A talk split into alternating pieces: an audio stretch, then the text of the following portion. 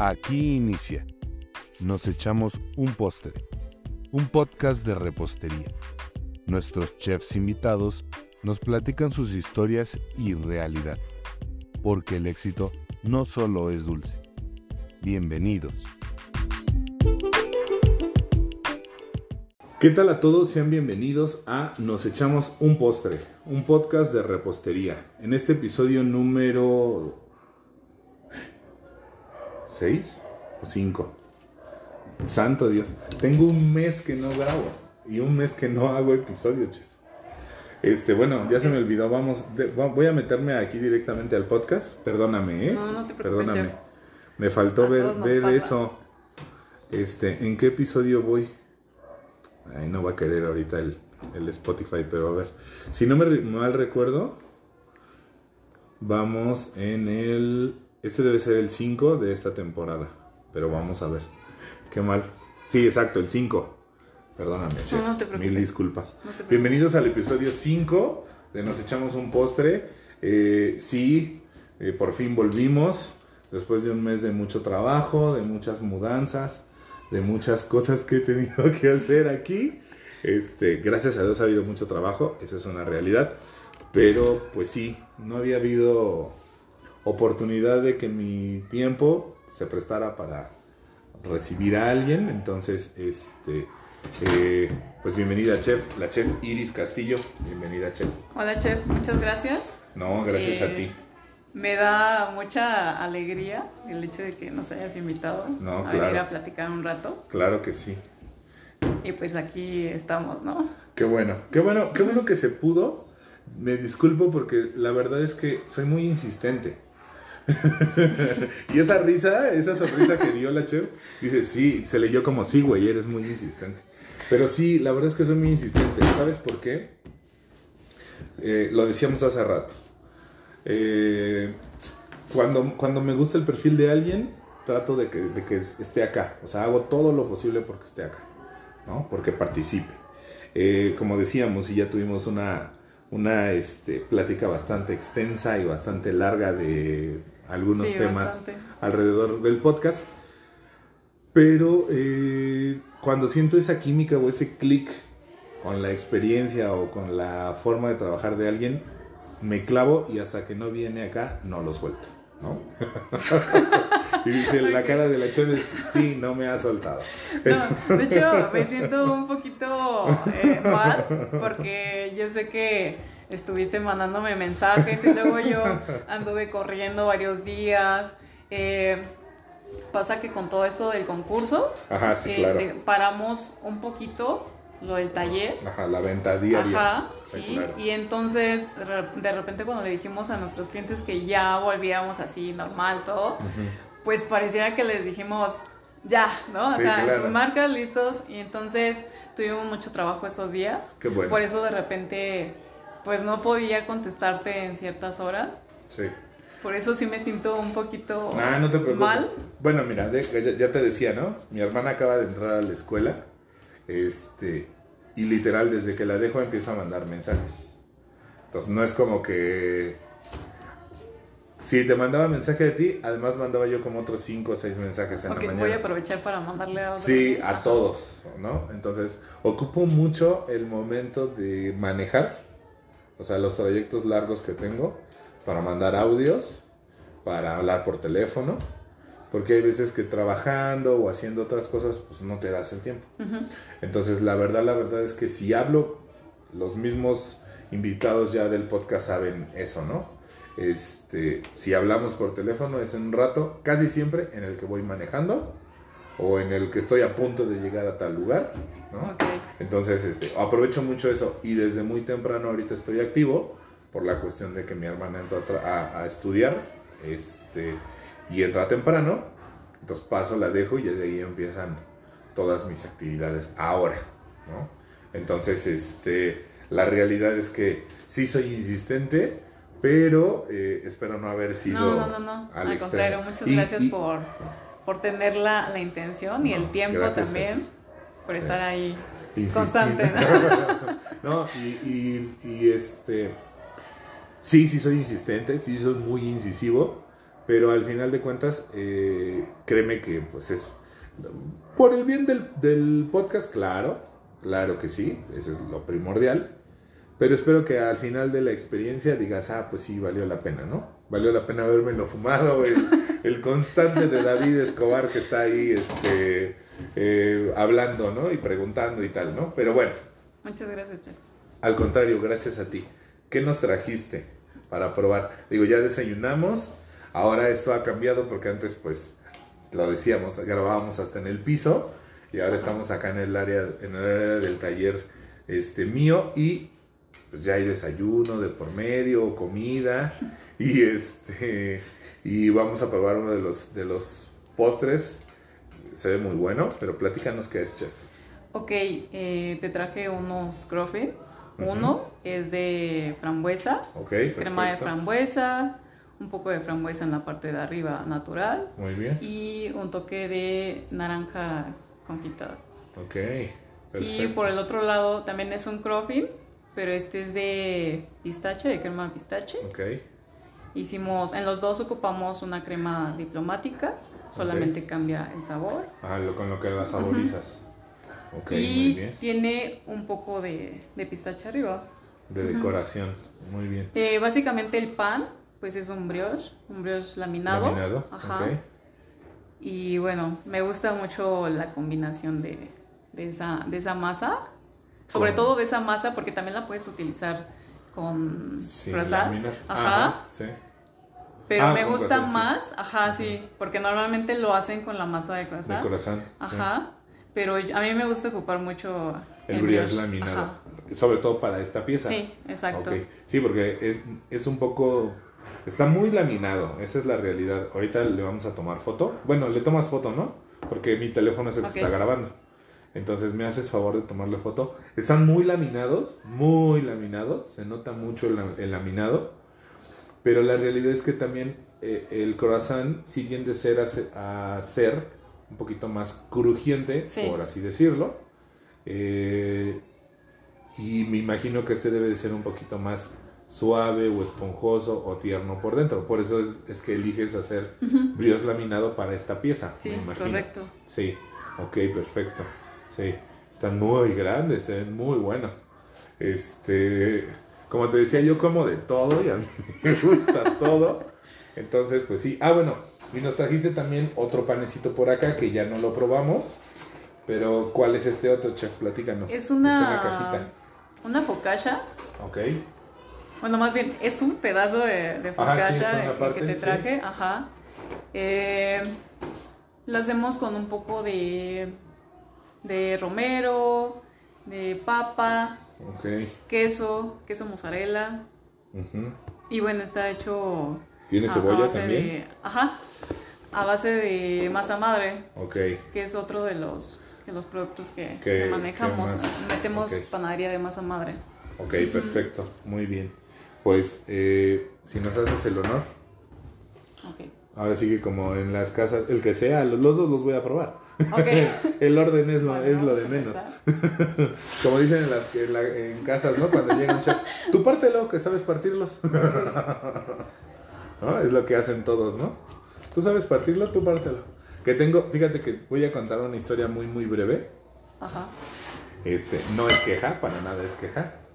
Eh, cuando yo empecé a tener una relación más seria con mi expareja, una vez, eh, eh, ya sabes, ¿no? Las fiestas de cumpleaños y las cosas y todo. Y eran de las primeras veces que yo estaba ahí ya conviviendo con todos. O sea, teníamos meses de, tener ahí relación. Me acuerdo mucho que fue cumpleaños y partieron el pastel. Y no, para nada es queja ni tampoco lo digo. En realidad con su mamá yo tuve mucha cercanía, siempre fue muy, muy agradable conmigo. Y me acuerdo mucho que dijeron, bueno, pues que David parta el pastel. ¿no? Entonces ya, yo entre los nervios, que la casa, ¿no? Ya sabes, ¿no? Ahí estoy partiendo el pastel. Cuando lo partí, así como de, ya, quedó bien, ¿no? Partí todo. Y me acuerdo así súper bien que su mamá voltea y dice, trae otro cuchillo porque no lo partió bien David. Y Ouch. Ajá. ya después, todas las veces se partía bien y yo lo partía siempre, ¿no? Pero pues esa vez sí me ganaron como que... Los nervios, Dije, ¿no? yo que Sí. parto en todos lados pastel y me vino a ganar aquí, ¿no? Entonces, pero este, me acuerdo mucho de esa anécdota, aunque ya eh, obviamente que la señora falleció, pero el tiempo que convivimos fue muy cercana. ¿no? Ok. Yo, yo le, yo le guardo un muy bonito recuerdo. Y, este, y en especial esa parte de partir el pastel y todo, siempre es algo que, que el chef lo haga. Y Sí. dices, "Güey, que lo Sí, casi otro, siempre manches". suele suceder así. Mm, ok. ¿Tú no lo vas a probar? No, ya lo conozco. ya lo he probado. No. Mm, bueno, ahorita nada más partí una parte sin crema. Mm. El brioche tiene esa particularidad de sabor entre como mantecosito, como a la mantequilla, pero percibes el sabor del fermento. O sea, como que esa es una, una de las... No sé, como que yo siento siempre la fermentación y eso es lo que me gusta. O sea, esa, esa parte del brioche es lo que me gusta. Entre El, el sabor que deja eh, la fermentación. Sí, sí. Es como funciona muy muy de cerca con la mantequilla, ¿estás de acuerdo? Con la acidez de la mantequilla. Y el que diga que la mantequilla no es ácida, este, pues díganme en dónde y nos damos a la madre, ¿no? Pero, este, pero la realidad es que la mantequilla tiene una cierta acidez. ese, es, ese es el sabor que más me gusta del brioche. Vamos a probar la, la crema. Está muy bueno, ¿eh? Creo que nomás vamos a probar el de frambuesa, este me lo voy a quedar aquí. También lo que, lo que puede influir aquí es que nuestro, bueno, las masas que hacemos son de larga fermentación. ¿También Entonces, esta? sí, Mm, siempre tratamos de ocupar largas fermentaciones. Ok. Muy bien. No, muy bueno, che. Muy bueno. Y, y este, juega bien con la vista porque lo ves muy laminado y en el centro está, como decíamos, Ajá, bien esponjosito. sí, claro. Sí, muy, muy esponjosito. Está muy bueno. Muy, muy bueno, ¿eh? Yo voy a comerme otro pedazo porque no puedo evitarlo. Yo siempre salgo comiendo en las grabaciones. Pero pues bueno, ¿no? Que por lo menos lo único que gane yo del podcast sea probar los postres, ¿no? Nada más. Qué bueno que te gustó, Cho. Prácticamente es un hecho. Lo digo desde ahorita para los futuros episodios, quien quiera que lo escuche y quien quiera que sea el invitado. Es un hecho que lo que traigan me va a gustar. a mí me gusta todo. A ver, te voy a, te voy a robar otro pedacito. No, lo que guste, che. Ahora sí que. No, porque al final te lo traje a ti. No, no, no, no, pero es para compartirlo. Eh, de la focacha sí no te voy a dar, porque esa no, no le voy a dar a nadie. Ok. Esa no le voy a dar a nadie. Este, esa sí se va a quedar aquí y de aquí no va a salir. Y va a ser para mi resto de la semana que yo voy a comer aquí, ¿no? Entonces esa no. A lo mejor al rato me llevo este para la casa y ya que lo prueben. Pero no adelante, ¿eh? O sea, es para que lo compartamos. No hay problema. Incluso sí dije, ah, para el, para el omelette, Ajá. pero pues lo puse allá y Sí, ya a mí también se me fue. se me pasó.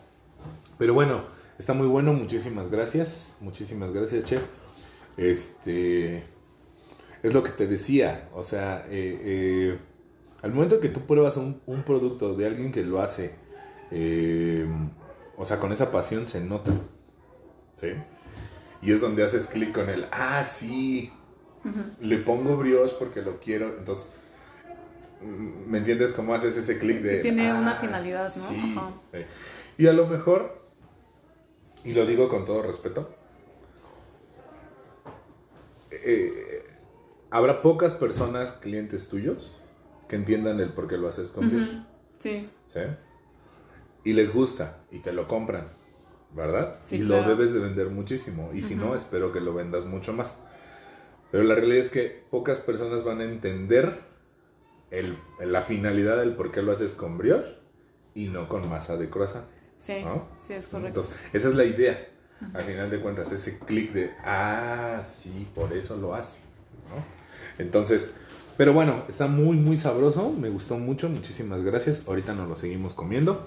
Vamos a empezar. Vamos a empezar con este, con este episodio. Este, ya en forma, ya como debe de ser.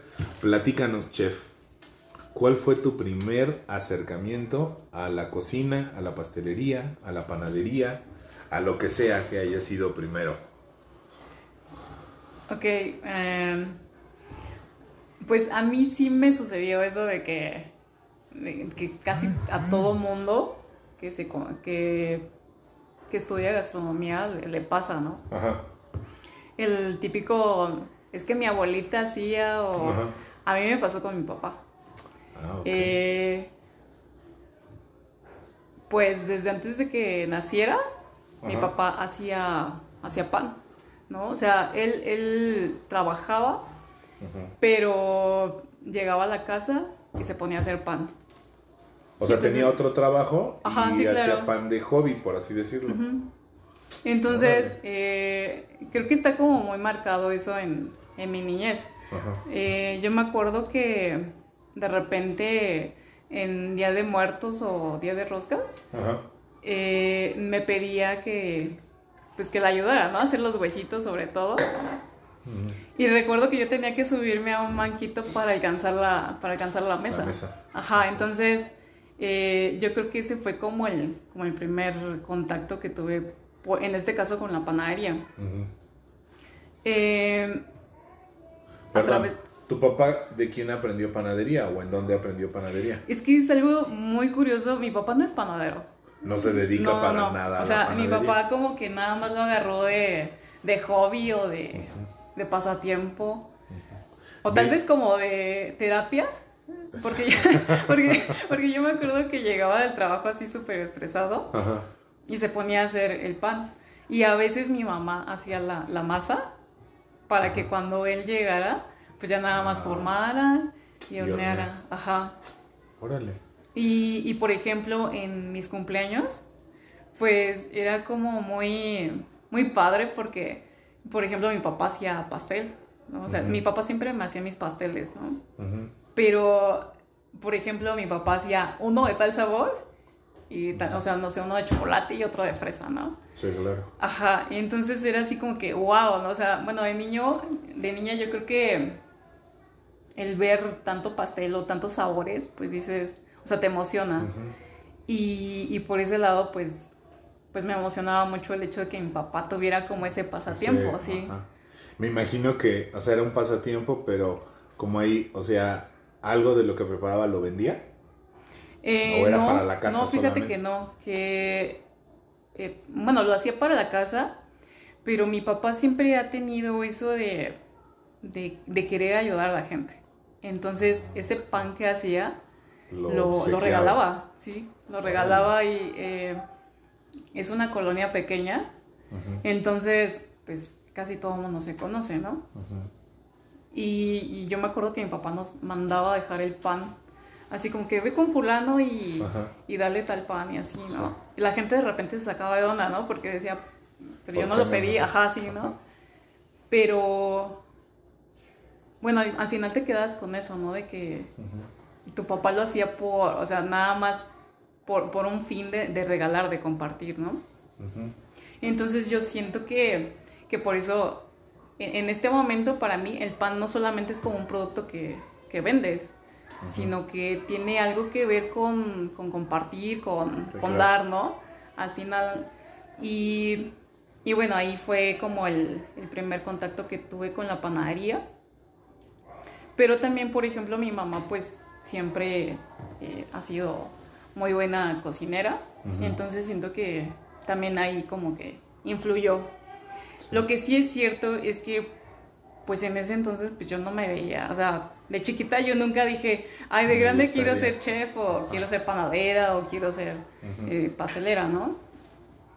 Más bien a mí me, me llamaba mucho la atención eh, la computadora. Eh, por ejemplo,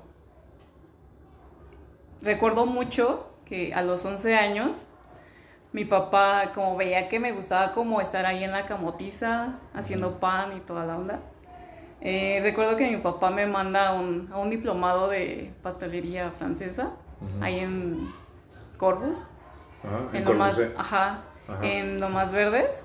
Ah, acá. Y yo me acuerdo que estaba súper enojada porque yo decía, ay, pero, o sea, ¿Para como qué? para qué, ¿no? Ajá. O sea, a mí no me llamaba la atención eso. Yo decía que, o sea, eso, ¿por qué no iba a él y, y tomaba el curso, ¿Por qué no no? se fu- sí, fue claro, no, pero, o sea, antes para que tú le dijeras eso a, a tu papá o no sé, era como más complicado. Sí, claro. Entonces, pues ya, Sí, y de una u otra forma, eh, digo, no, no es mi intención y, y ya lo he dicho muchas veces, pero también el ser mujer ante la decisión de tu papá en cierto momento, pues es, ni modo, lo tengo que hacer, ¿no? Sí. Sí. y pues sí, ni modo, lo tuve que hacer. sí. tuve que ir al, al diplomado.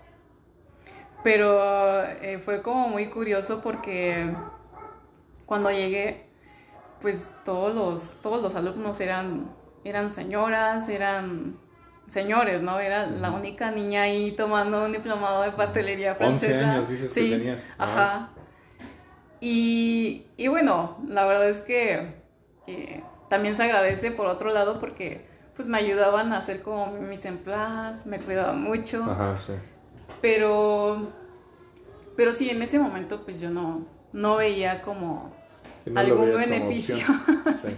Y, Sí. y en, durante ese diplomado, eh, aunque no lo veías como opción, ¿lo disfrutaste?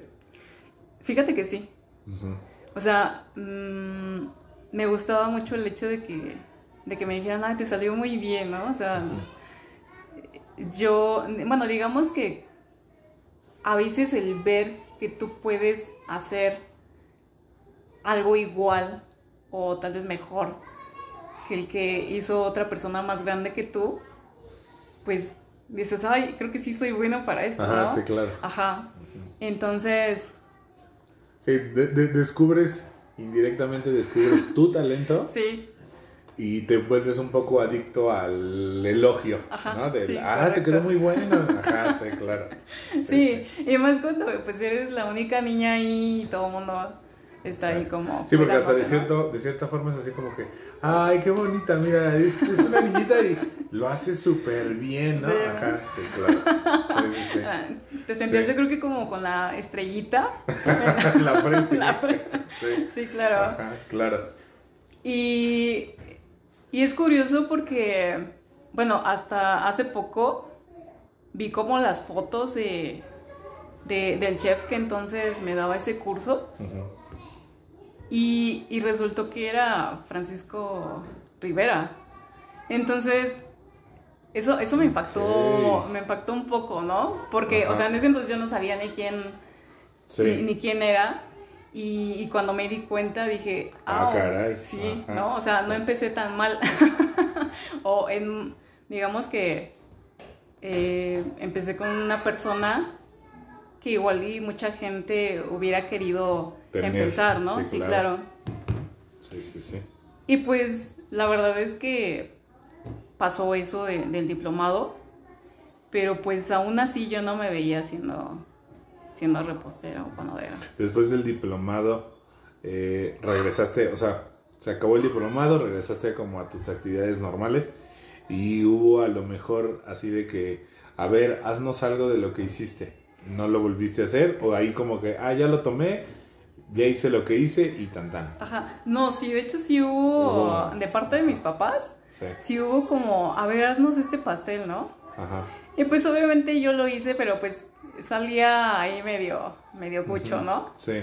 Pero pues salía, ¿no? Entonces, eh, mi papá como que empezó a ver ese cierto, como cierta virtud Sí. en ese tipo de cosas. Ujú.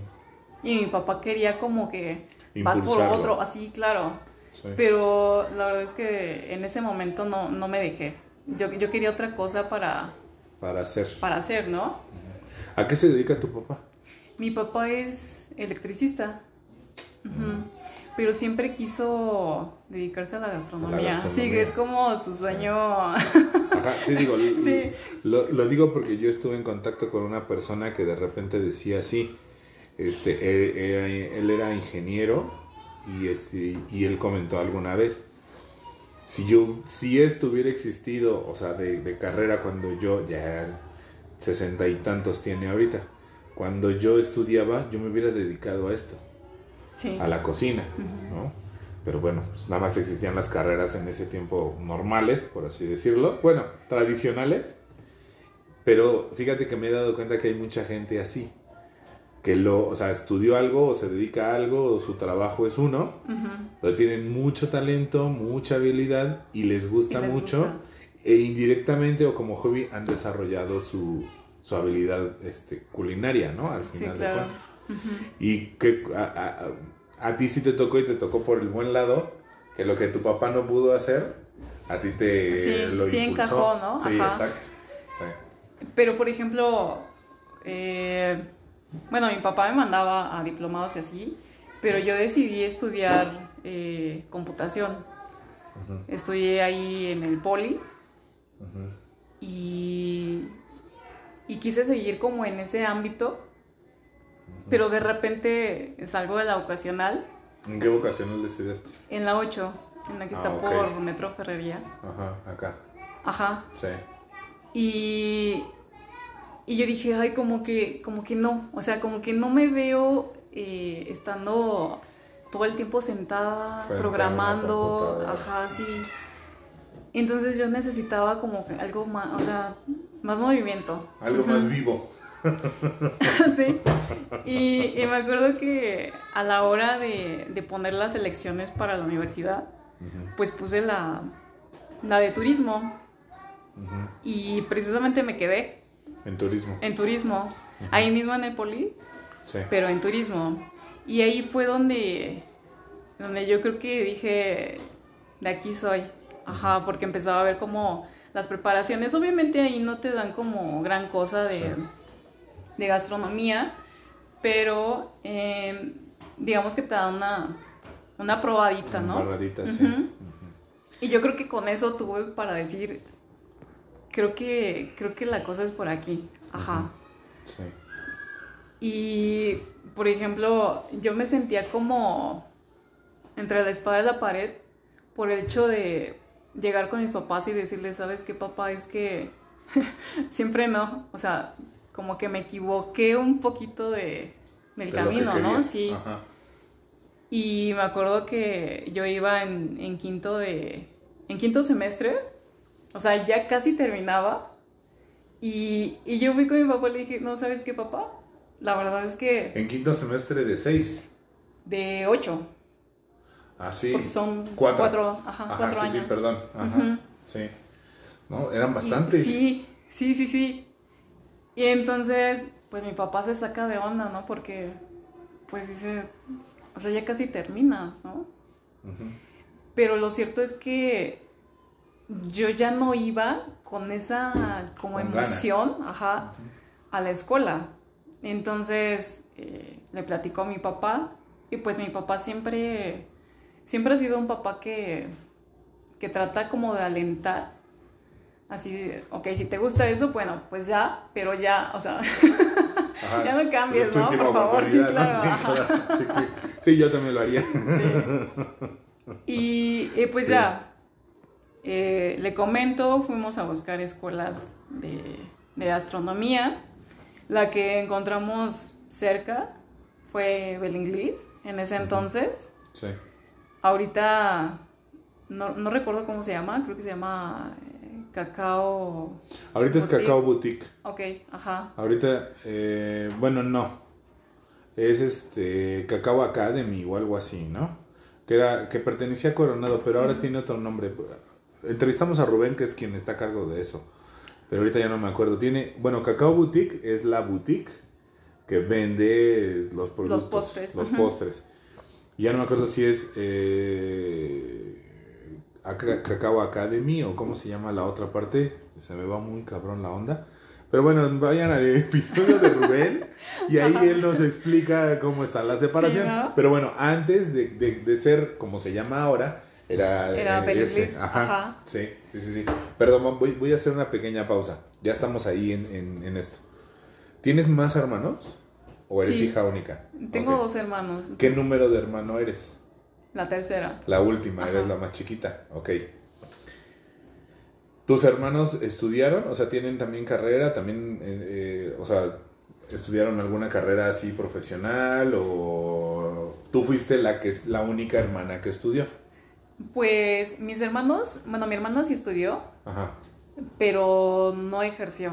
Ah, ok. Entonces, o sea, se casó, tuvo hijos y, Sí. y digamos que le gustó como, como esa onda, ¿no? La de onda, mamá, sí. sí. Ajá, sí, sí, sí. Y mi Se hermano... llevó, se llevó la chamba más importante de todas, ¿no? Y la más mal pagada, ¿no? Sí, claro. Ajá. Sí, claro. Y eh, mi hermano iba a estudiar, pero decidió, pues, pues siempre no. O sea, al final tomó su decisión de, De no de estudiar. no estudiar. Ajá. Perfecto. Y pues yo, yo fui la única que dijo, quiero, Quiero quiero algo, quiero hacer algo, ¿no? En base a lo que platicabas de que tu papá siempre tuvo esta idea o esta ilusión de estudiar gastronomía, al momento que tú te quedas en turismo, ¿cuál fue su reacción? ¿Fue buena? ¿No, pues sabía? estaba- ¿Le gustaba? Pues la verdad es que estaba súper emocionado. Claro. Porque eh, siempre le ha gustado todo ese ámbito, sí. Sí. Desde los vinos, eh, todo, eh, la comida, el cómo montar una mesa. Le, Sí. le llama mucho la atención todo, Todo el ámbito. todo, todo el ámbito. Entonces, al momento de, de saber que me había quedado en turismo, pues dijo. Pues de aquí somos, hija, ¿no? Sí, claro. Sí, ya de aquí no te muevas, ¿no? sí. Eh, pero también no le pareció tan mal el hecho de, de, de cambiar, bueno, de girar un poquito y, y de, de- de entrar completamente Ah, a la cocina. sí, claro. Sí, no le, no le desagradó. O sea, a, a lo mejor lo, lo- digo, al fin y al cabo, creo, creo que perfectamente se entiende, y ya lo he dicho en otros momentos, el tema de los papás, pero creo que en algún momento de la vida, lo que menos quieren nuestros papás o el por qué nos guían de la forma, pues es porque quieren que suframos lo menos posible, Sí, ¿no? Al sí, final de claro. cuentas. Pero creo que cualquier papá, oiga o no oiga, en algún momento lo seré, en algún momento lo serás, pues dices, ok, te voy a apoyar, pero ya, Sí, ¿no? Sí, claro, sí. ¿No? Sí, o sea, yo Pero sí ya, ¿no? tuve un, un hasta aquí, ¿no? Ajá, o sea, sí. te, te voy a apoyar, pero requiero esto, requiero el Sí, otro. Bajo ciertas Sí, claro, porque aparte también en ese momento, pues yo era una... Medio rebelde. Sí, sí, sí, la verdad es que sí, o sea, eh, llegaba tarde a mi casa, este, andaba mucho con mis amigos, Y entonces llega un día en que llego tarde o más bien temprano a mi casa, ¿no? Pero tú estabas en turismo. Sí, Ajá, exacto. y, y total que, pues mi papá me para, ¿no? Y me dice, ¿qué onda? O sea, nunca había pasado eso, entonces mi papá se, se sacó mucho de onda y me dice, ¿sabes qué? O sea, si quieres que te apoye para lo que tú quieres, que es gastronomía, pues ya no vas a poder llegar a, a esas horas, ¿no? Ahora vas a llegar a tal hora y quiero que me estés como reportando Ouch. las cosas, ¿no? Sí. Y entonces, pues yo sí quería de verdad eh, estudiar gastronomía y dije, bueno, pues entonces eh, voy a tener que hacer cierto sacrificio de... Cambios. Sí, sí, claro. Y creo que ahí cambió como un poquito mi, mi, Claro. mi desmadre, sí. Sí. Sí, tenía. te- es que bueno, en algún momento. Lo, hemos, lo dijimos hace rato. Todo en esta vida necesita un sacrificio. Sí, Al final de cuentas. Y yo creo que. Y, y no lo voy a, a dejar de otra manera. En algún momento. Nuestros papás nos deben de dar un hasta aquí, un ultimátum, o nos deben de, de poner un madrazo en el Sí, buen en donde sentido más de- nos duele, sí. Sí, porque si no, eh, vaya, y no dudo que no, y tampoco lo digo en el mal sentido, pero si no te vuelves un rebelde, un güey sin guía, o a lo mejor eres un profesionista, que los conozco, pero sin estabilidad, sin constancia, sin muchas cosas, ¿no? Digo, y, y esas son ya cuestiones de la vida más aparte. Y también hemos visto personas que han pasado por situaciones difíciles y muy cañonas y hoy en día son profesionales completamente funcionales y muy exitosos. No necesariamente esa es, esa es la situación, ¿verdad?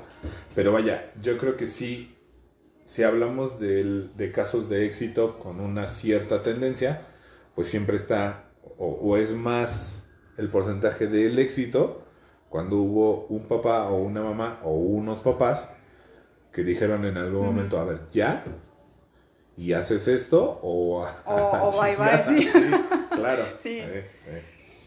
Eh, digo, al final, en, en, ese, en ese momento era como mi última opción, ¿no? Entonces, yo no trabajaba, digo, nada más, lo único que tenía que hacer era estudiar.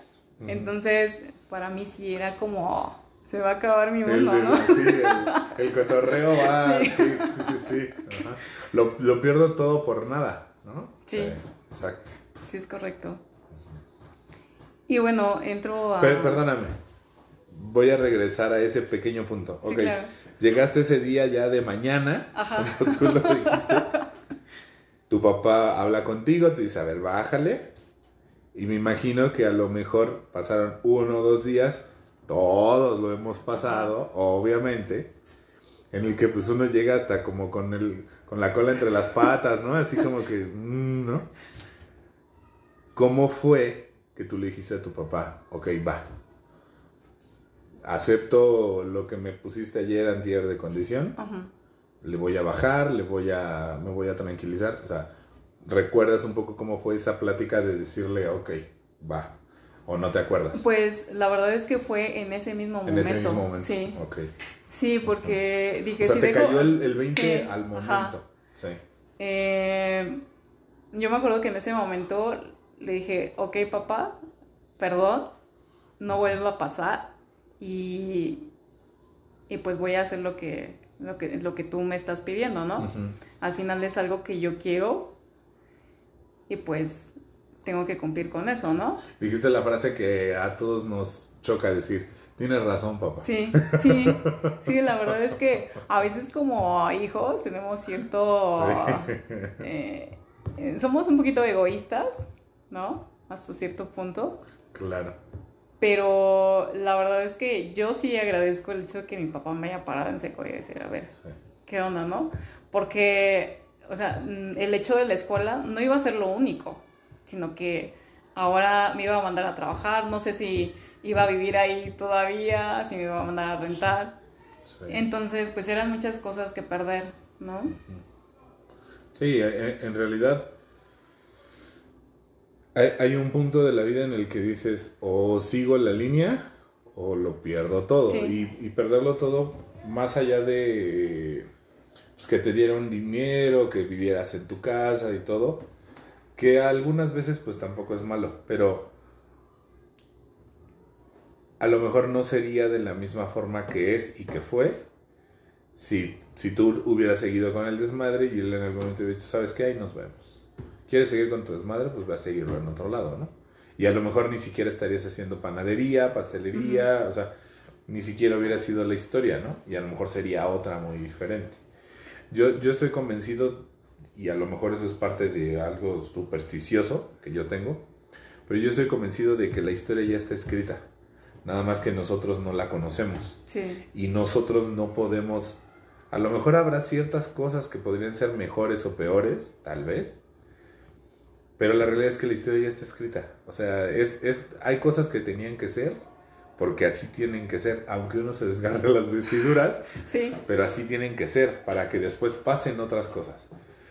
Eh, Entonces, eh, la cuestión o la, o la situación es que al momento no lo sabemos y hasta después, por ejemplo, en este momento que uno reflexiona y dices, sí, si él no me hubiera parado el desmadre, quién sabe qué sería de mí. sí, claro. O si él no me hubiera seguido apoyando, quién sabe qué sería de mí. A lo mejor serías una profesionista y a lo mejor estarías trabajando en programación, pero serías una profesionista de estas que existen frustrada, este, con problemas, que no Con les vicios, gusta su ajá. chamba, sí, con vicios, o sea, lo que tú quieras. Sí, no la verdad sería es el que mismo resultado. ahorita que, que mencionas eso de que igual hubiera sido otra cosa, eh, yo recuerdo que en ese entonces eh, con, con los chicos con los que me juntaba, pues la verdad es que sí estaba muy fuerte la situación, ¿no? O sea, me refiero a que había pastillas, había... eh, Sí, estupefacientes. sí, Sí, Ajá. Y, y en algún momento eh, me invitaron, ¿no? O sea, si estás en el círculo, pues Claro. te invitan. Pero siempre creo que eso es algo que, que, que traigo mucho de que, mm, bueno, desde niña no quise meterme como en ese rollo.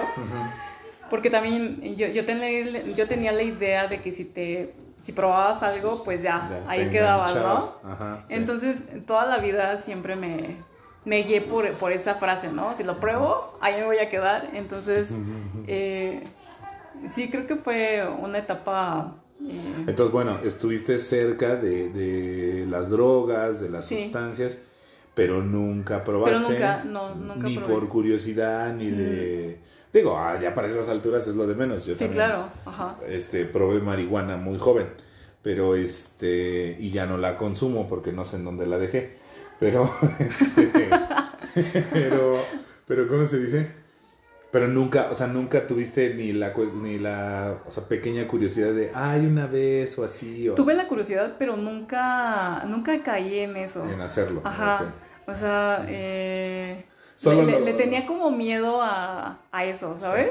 O sea, a pesar de que, por ejemplo, ya a, a esta edad, pues sí tengo amigos que, que llegan a consumir, por ejemplo, bueno, que fuman. Sí, con O sea, regularidad. no, no, no me... mm, No te es ajeno ni te espanta. Sí, claro. Sí, claro. sí. Entonces, Mira, yo creo, que- yo creo que en una temporada, bueno, el otro día platicamos que tú y yo tenemos la misma edad. Yo creo que las personitas eh, eh, que crecimos en los 90, crecimos en una época en, los que, en la que eh, ya habían pasado el boom de muchas cosas, de muchas drogas, muchas cosas ya eran muy comunes, Sí. mal, mal, mal dicho, pero pues sí. Y a lo mejor no era lo mismo, o las drogas no son las mismas que a lo mejor en los 80, en los 70, en los 60. Y en los 90 pues ya todo era muy común, Sí. ¿no? Incluso la droga. ¿no? De, eh, pero yo creo que sí hay una pe- pequeña situación o tendencia que crecimos con esa normalidad. ¿no? De que, ah, pues nos hablaban, desde muy chicos nos hablaron que existían drogas, ¿no? Existió mucha cuestión también en la televisión, ¿no? Entonces, Sí, el típico... Bueno, más él bien... vive sin drogas, Ajá, ¿no? sí. entonces, vaya, eh, eh, muchas veces, en muchas ocasiones existió siempre la, la cuestión, yo me acuerdo también, que existía ese miedo o esa cuestión que nos inculcaban de no te acerques a las drogas porque Sí. no sé qué, ¿no? Entonces, pues sí, creo que lo, lo más cercano y a lo que más se, se- lo que siempre estaba, siempre ha sido accesible, la droga más barata, pues es, o las dos más baratas, pues es el alcohol y el cigarro.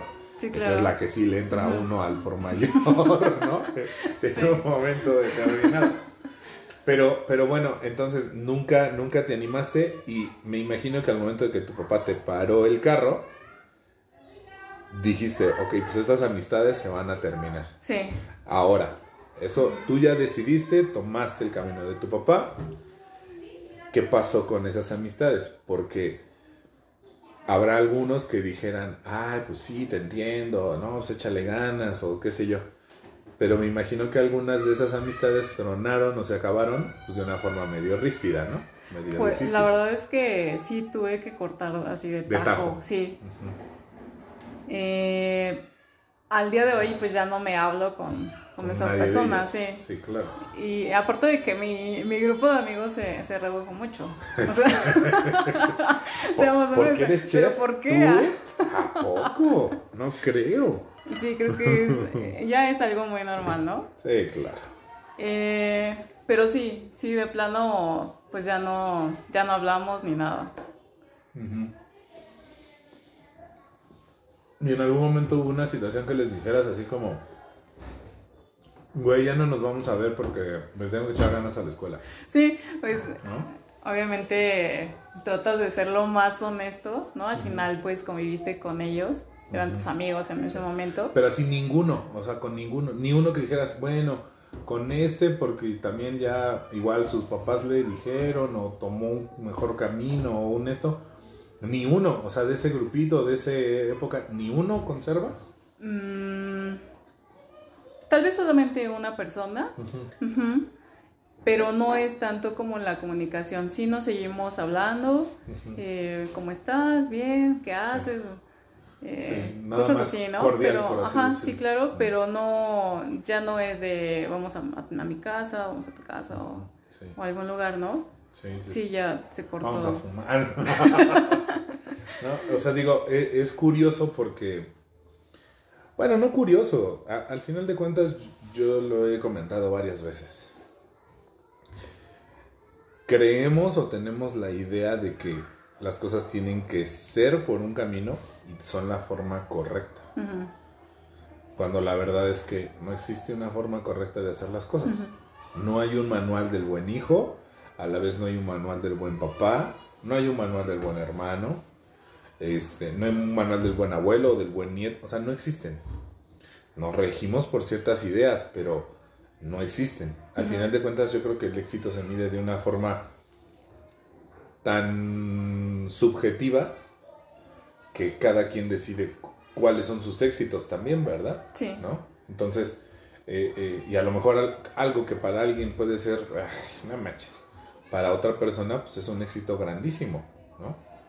Pero, pero la realidad es que, digo, me suena curioso o me parece curioso que diga, sí, los corté de tajo y ninguno siguió ni por curiosidad o por mera, no sé, impulso de decir, bueno, a ver, sí, tiene razón pues dejemos el desmadre un poco, ¿no? Vamos como, o sea, que literal la opción de la vida dijera, pues sí, los tienes que cortar y se va a acabar la amistad y tan tan. O sea, me, me- me parece curioso, ¿no? Sí, por ejemplo, algunas de esas personas, de hecho sus mismos papás, las, digamos que las enviaron a otro estado para que cambiara un poquito como su ambiente. Sí, claro. Y yo creo que también eso influyó el- en el hecho de que ya no, ya no haya como comunicación. Sí, Sí, claro, también. No, ese es el, el factor más, más grande, pero, pero vaya, a- ahí se nota como, pues entonces había que hacer algo Sí, Ya, ¿no? definitivo y de tajo, ¿no? Esa es, esa es la realidad. sí, correcto, porque aunque mis pa- mi, mi papá no sabía con quién me estaba... eh, Relacionando. Yo siento que los papás no son tontos, ¿no? Siempre Ah, no, pues saben no. en qué momento actuar, saben por dónde van sus hijos, saben quiénes son sus hijos para empezar, Y ¿no? uno que, sí, exacto. Ellos te conocen mucho más de lo que uno a veces hasta se conoce. Pero yo creo que, yo creo que pasa algo importante. Uno cree a veces de joven que puedes esconder o que puedes mentir o que puedes hacerles creer. Y pues la neta es que no. No. Ellos ya se dieron cuenta desde hace mucho que tú estás haciendo algo incorrecto, algo que no debe de ser. Y al final de cuentas, cuando la verdad sale a la luz, pues ellos ya traen dos, tres semanas o un Sí, mes. ya- nada más es como para... Confirmar. Sí, claro. Sí, sí, al final de cuentas es eso. Pero, y, y al final de cuentas, justo por eso, es que el día que algo rebasa, como ahí, Sí. tienen que decir, sí. no, ya, si no lo hago, esto se me va a salir de control, ¿no? Sí, Entonces, claro. digo, incluso siendo papá, pues tienes que mantener una, una línea y un cierto control, ¿no? Sí. Entonces, yo creo que como papá, te digo, yo no lo soy, pero pues debe de llegar a un punto en el que digas, a ver, o la controlo o lo controlo, o definitivamente se me va a ir de las manos. Sí, claro. O sea, Y, y fíjate que, por ejemplo, eh, bueno, en mi caso, mi papá nunca fue como un papá muy cercano. O sea, fue de esos papás como muy mm, achapados a la antigua, como sí, muy de, hija, ¿cómo estás? Bien, ok. sí. me aparto, ¿no? O sea, no era como un papá de, a ver, mi amor, ¿cómo te fue? Sí, sí, Eh, sí. Aquí a ver la tarea. No, no, no, o sea, siempre nos hizo como muy independientes. Ok. Entonces, eh, tal vez por ese lado, pues yo creí que mi papá igual y no sabía como en qué rollos o con Sí. qué amigos me estaba juntando, Sí, ¿no? o no le, no le iba a dar mucha Sí, importancia claro. de cierta Ujú. forma. Sí. Pero, Ujú. pero no, o sea, siempre los papás saben qué onda. No, y, y y creo que más allá, bueno, al final de cuentas, eso también es parte de una educación, ¿no? El que les enseñen o que nos enseñen a, a expresar nuestros sentimientos y esas cosas, al final de cuentas es parte de la educación que, que les dan. Pero hizo lo que tenía que hacer cuando lo tenía que hacer. Correcto. Porque pues vaya, hay otros papás que no tienen esa cercanía o esa responsabilidad afectiva y dicen, pues es que nunca supe cómo acercarme a decirle basta. Sí. ¿no? O hasta muchos años después de que ya pasaron muchas cosas, dicen, es que yo en ese momento te quería decir y tú dices, ah, pues qué bien, ¿no? O sea, qué bueno que lo, que lo querías hacer, papá. Sí, claro, ¿no? porque ¿Eh? lo que yo he Ajá. visto actualmente es que como que se acercan a ti y todavía te piden como permiso de, hijo, por favor, me deja, no. Sí. Y, y antes no, era así como que, a ver, ¿no? O sea, Sí, era rudo el caso. Sí, eh, eh, el- todavía nos tocó en parte esa, esa educación, igual y a lo mejor no, no tan drástica o no tan rígida como antes, como la tuvieron nuestros papás, Sí, pero ya nos tocó todavía el cierto ultimátum de Sí. hasta aquí, Sí. ¿no? Hasta aquí. Pero bueno, vamos llegando exactamente al minuto 51. Esto se va de volada, chef. Entonces, vamos a pararlo ahí. Exactamente ahí donde tu papá te detuvo a ti y decidiste empezar a buscar escuelas, ahí continuamos. Vale. ¿Sale? Muy bien.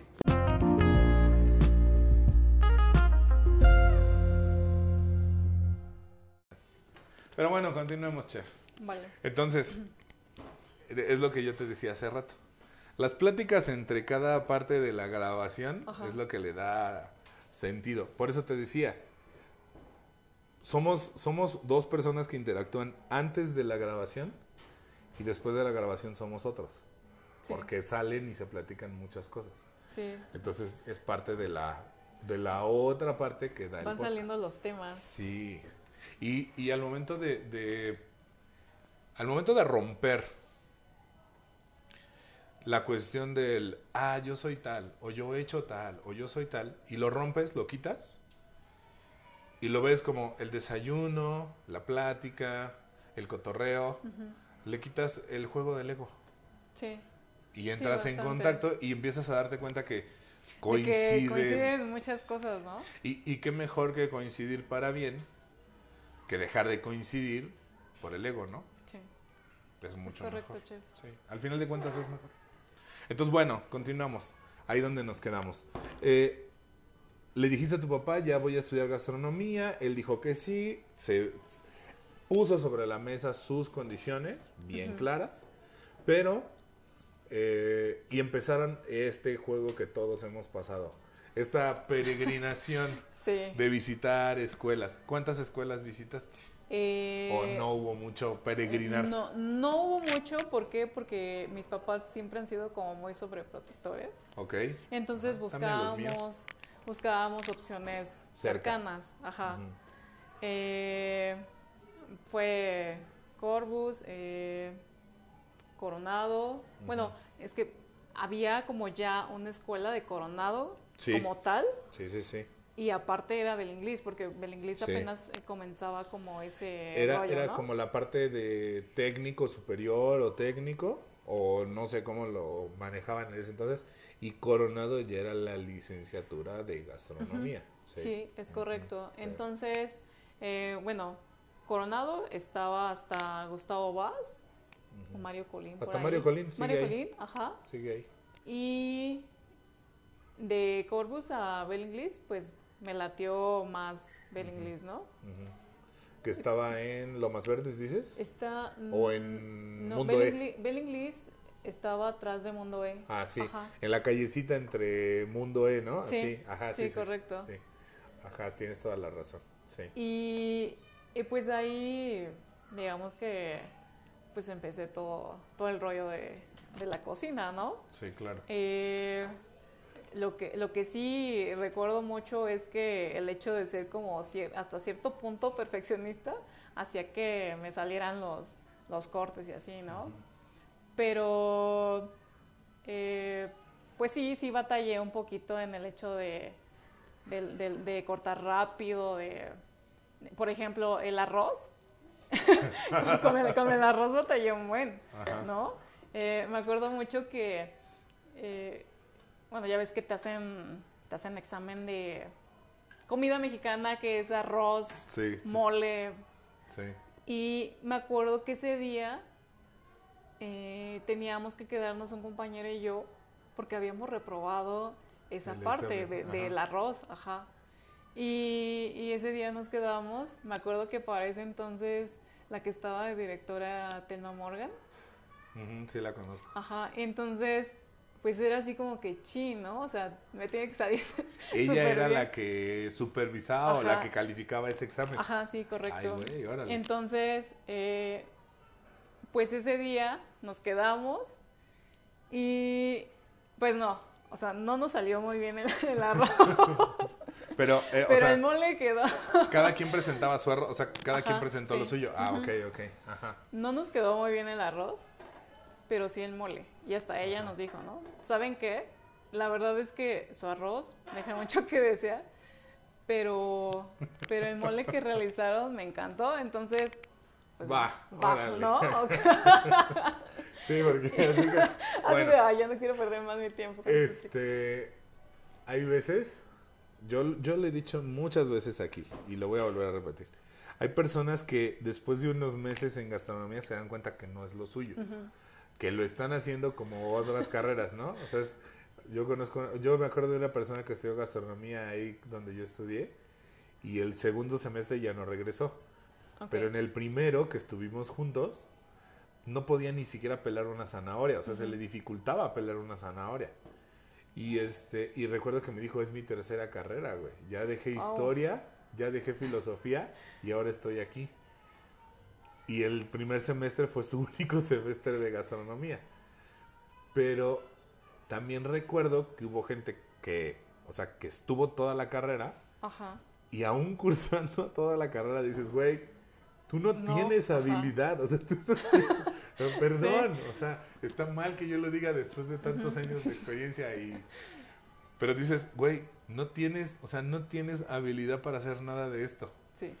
Y si hay gente que dices, eres un terrible cocinero, cabrón. No Sí. te dediques a esto, ¿no? O sea, los- Sí. sí pasa que los profesores llegaban, o sea, yo me acuerdo un chef francés que ya, que incluso mientras estudiábamos falleció, Laurent, y, y le dijo a esta señora, usted, usted, ah, porque en la- como dices, en la escuela donde yo estudiaba había muchas señoras, ¿usted de qué vive?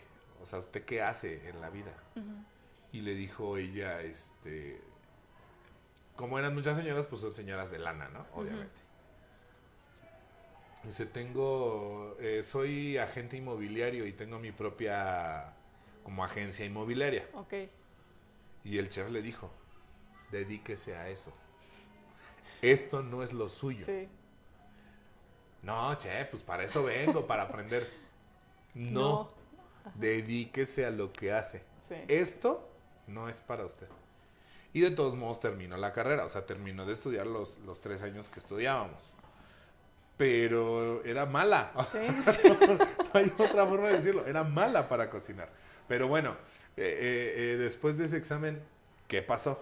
Bueno, después de ese examen, pues sí me dio pena, me dio Claro. pena porque aparte mis papás eran súper fan de, de tema, o sea, mi papá, mi papá sí eran de esos de los que Ajá. se- se la pasaban viendo los programas de, de cocina Ajá, sí, sí. y apuntaban como todas las recetas y se ponían de acuerdo para cuándo comprar los ingredientes y hacer la receta, ¿no? O sea, bueno, perdón. O sea, el, hobby o, o a tu papá le apasiona mucho, por lo que vienes platicando. Ajá, Pero tu mamá también lo sigue. sí. ¿no? O sea, ta- Sí, a tu mamá también le gusta un poco, ¿no? Ajá, ¿no? sí. Ajá. Y, y, pues a mí me dio mucha pena porque pues era como el ídolo de mis papás, ¿no? Ajá, sí, claro. Entonces, ¿cómo iba a quedar mal? Sí, así como el ídolo de mi papá me reprobó. Ajá, sí, claro. Entonces, pues sí me puse a, a echarle ganitas al arroz. Sí. Y bueno, ya al último ya, ya ¿Y no por salía, qué no ¿no? trajiste hoy arroz, chef? O sea, Híjole. Híjole, chef. ¿Dónde está el arroz aquí ahorita? O sea, mucho pan y, y el arroz, o sea. Bueno, ese después me lo mandas. Va, que ¿Y ¿Te va. queda ya bien el fuera de cotorreo, te queda bien el arroz? Sí, ya. Ah, pues o sea, sí. ya después de tanto rollo y de, de tanto Ajá. batallar, Sí. ya quedaba. Pero sí hubo cositas en las que sí, sí batallé un poquito. Sí, sí cuesta. Cuesta trabajo adaptarse y cuesta trabajo aprender. Bueno, yo me acuerdo mucho cuando empecé a cocinar la- el primer semestre, tú lo sabes. Así, yo pensaba, o sea, yo ya me imaginaba que después de 15 días yo iba a llegar así con platos montados, ¿no? Así. Me acuerdo cuando llegaba a mi casa con zanahoria picada, papa Ajá. picada, ¿no? En bolsas, ¿no? Y mi mamá así como ya, ¿eso es lo que vas a aprender a la escuela? Así, no, ¿no? Entonces, este, sí, o sea, es un proceso que hay que ir también llevando, Ah, sí, ¿no? Al asimilando. final de cuentas, sí. sí, Por claro. ejemplo, en, en la escuela, yo recuerdo que lo que me gustaba más hacer era plato fuerte, porque, bueno, en la escuela donde yo iba, pues lo manejaban así, ¿no? De que formábamos equipos de tres personas o cuatro, Sí, claro. Y unas hacían el plato fuerte, otras la entrada y otras eh, el postre, ¿no? Claro. Y yo me acuerdo que yo siempre lo oía el postre, o sea, Ujú. para mí el postre era así como que no, no, no. Yo Sí. prefería hacer plato fuerte o entrada. Sí. Y, y siempre me la pasé así en dentro de, de gastronomía. Ya fue cuando salí de ahí, cuando dije, no, no, o sea, no puedo dejar de lado esto. Y por eso es que fui a meterme a... Al área dulce. Ajá. Ok, sí.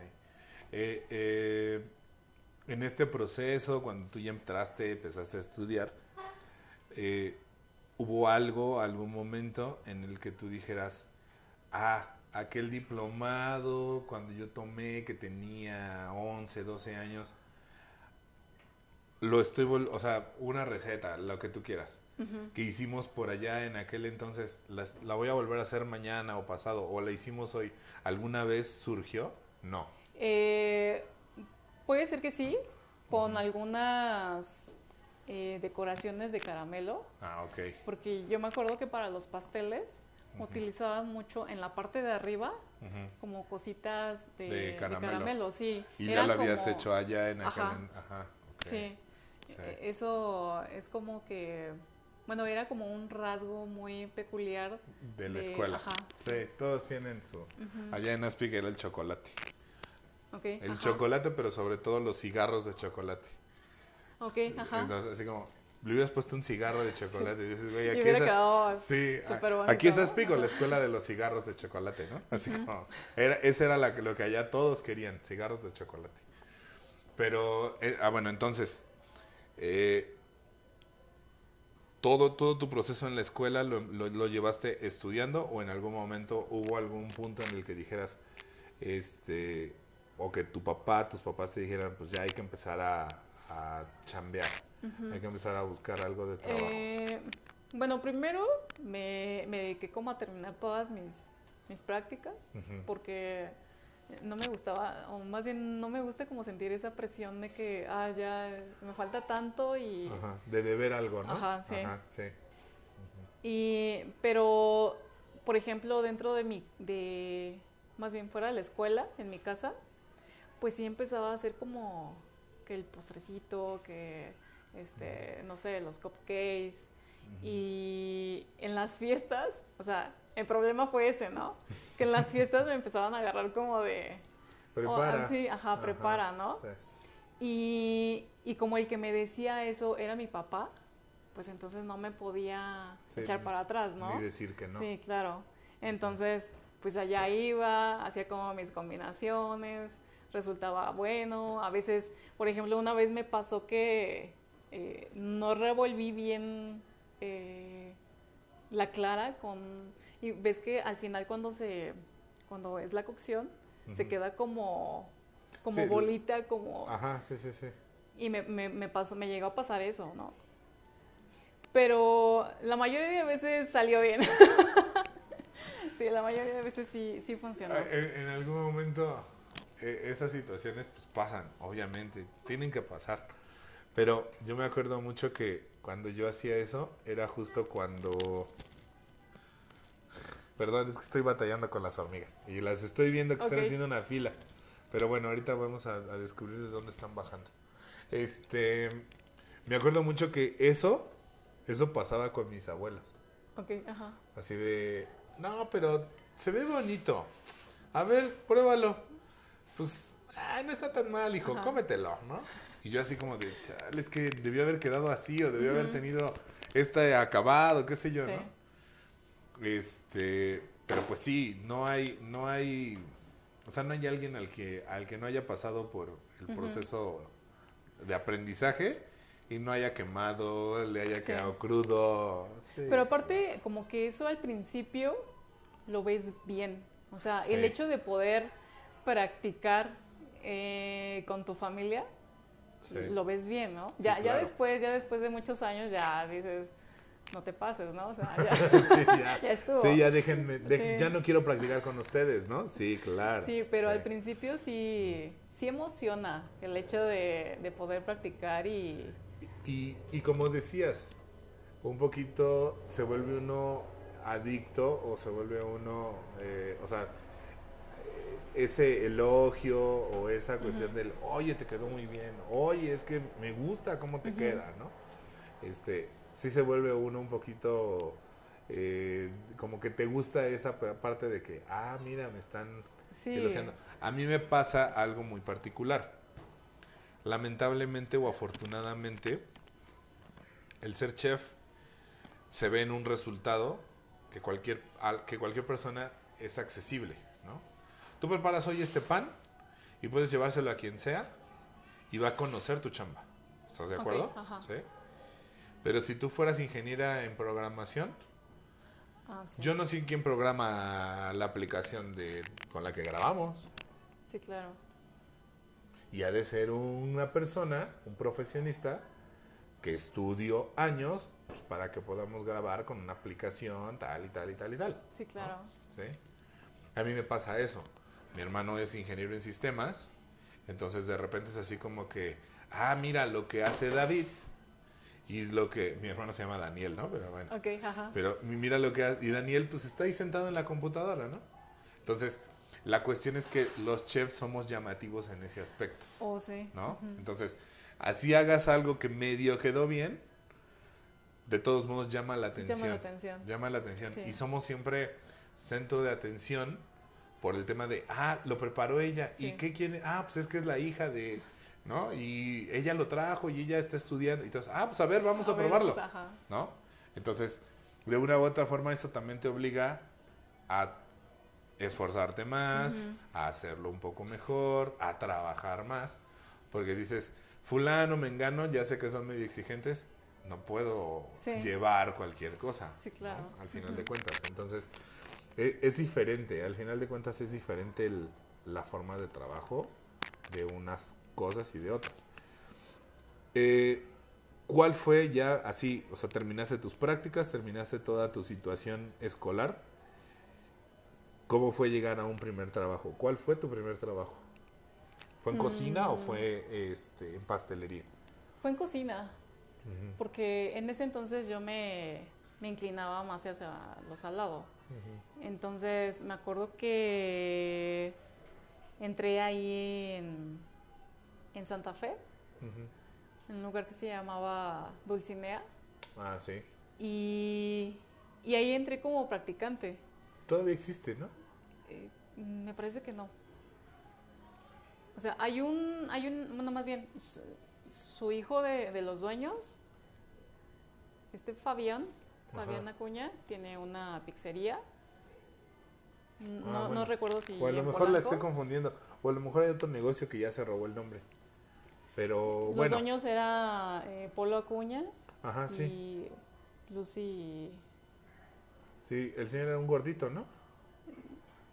No, entonces o a lo mejor lo estoy confundiendo. De hecho, él, él era mi maestro en Bel Inglés. Ah, entonces sí es ese que digo. Ajá, sí. Ajá. Ah, no sabía que ya no existía. Yo pensé que sí. Sí, porque eh, tenían como tres o cuatro restaurantes. Ajá, sí. Entonces yo entré a Santa Fe y ahí entré como practicante. Pero, pues ya sabes, ¿no? De, de inicio, pues tú quieres aprender y aprender más. Claro. Y me acuerdo que eh, yo trataba de, de quedarme más tiempo para aprender, porque mis prácticas eran de 7, 8 de la mañana a 12 de la tarde, pero en ese eh, rango de, de horario, pues no, no había como mucho movimiento. O sea, tal vez sí los desayunos, pero nada más era como fines de semana. Pero lo bueno empezaba ya después, ¿no? En la, en sí hora de la comida. la comida en adelante. Sí, Y, y pues yo trataba de quedarme más tiempo para aprender eso, Sí, claro. para, para aprender cómo montaban, cómo hacían las cosas, porque digamos que yo nada más hacía como mis emplas de las de la línea, ¿no? Sí, toda la producción. Ajá. Ya cuando llegaba el, El- ahora sí el que de el la tarde de la línea, sí. ajá, ya estaba toda su línea montada. Sí, claro. Sí. Entonces, eh, pues yo comencé a quedarme, eh, fue como de mucha prueba, porque pues también eh, eh, digamos que a veces el hecho de que, de que estudies o no estudies también implica, ¿no? O sea, el hecho de que hayas estudiado, pasado por una escuela, implica Sí. mucho eh, a veces en el ambiente o no. Y, y fue de mucha prueba en ese, en ese Te, restaurante. te tocó batallar con eso de que, ay, es que ella estudió gastronomía. Sí, sí, un poquito. Sí. Eh, todavía en ese entonces había mucho de eso. Mm, Siento que ahorita ya no tanto, pero sí me tocó todavía e- ese rollo. Sí. Y, y pues yo creo que eso me hizo ganar como puntos, ¿no? El hecho de, de quedarme y aguantar el, el ambiente, ¿no? Sí, claro. Ese ambiente medio, medio pesado, medio rudo, eh, fue lo que me hizo como, como ganar puntos. sí. Y te curtió también. Ajá, sí, claro. Sí, porque al entrar a trabajar en una cocina, pues sí o sí tienes que, que hacerte de carácter. Sí, sí porque yo- lo, yo lo he comentado en diferentes ocasiones. Es un lugar hostil. No es un lugar donde estamos para, pues lamentablemente para apapachar, para tener, eh, pues sí, para tener eh, el tiempo de, oye, ¿cómo te sientes? Sí. Oye, esto. O sea, lamentablemente, y está normalizado, es una realidad que existe. Y yo no digo que sea bueno o sea malo.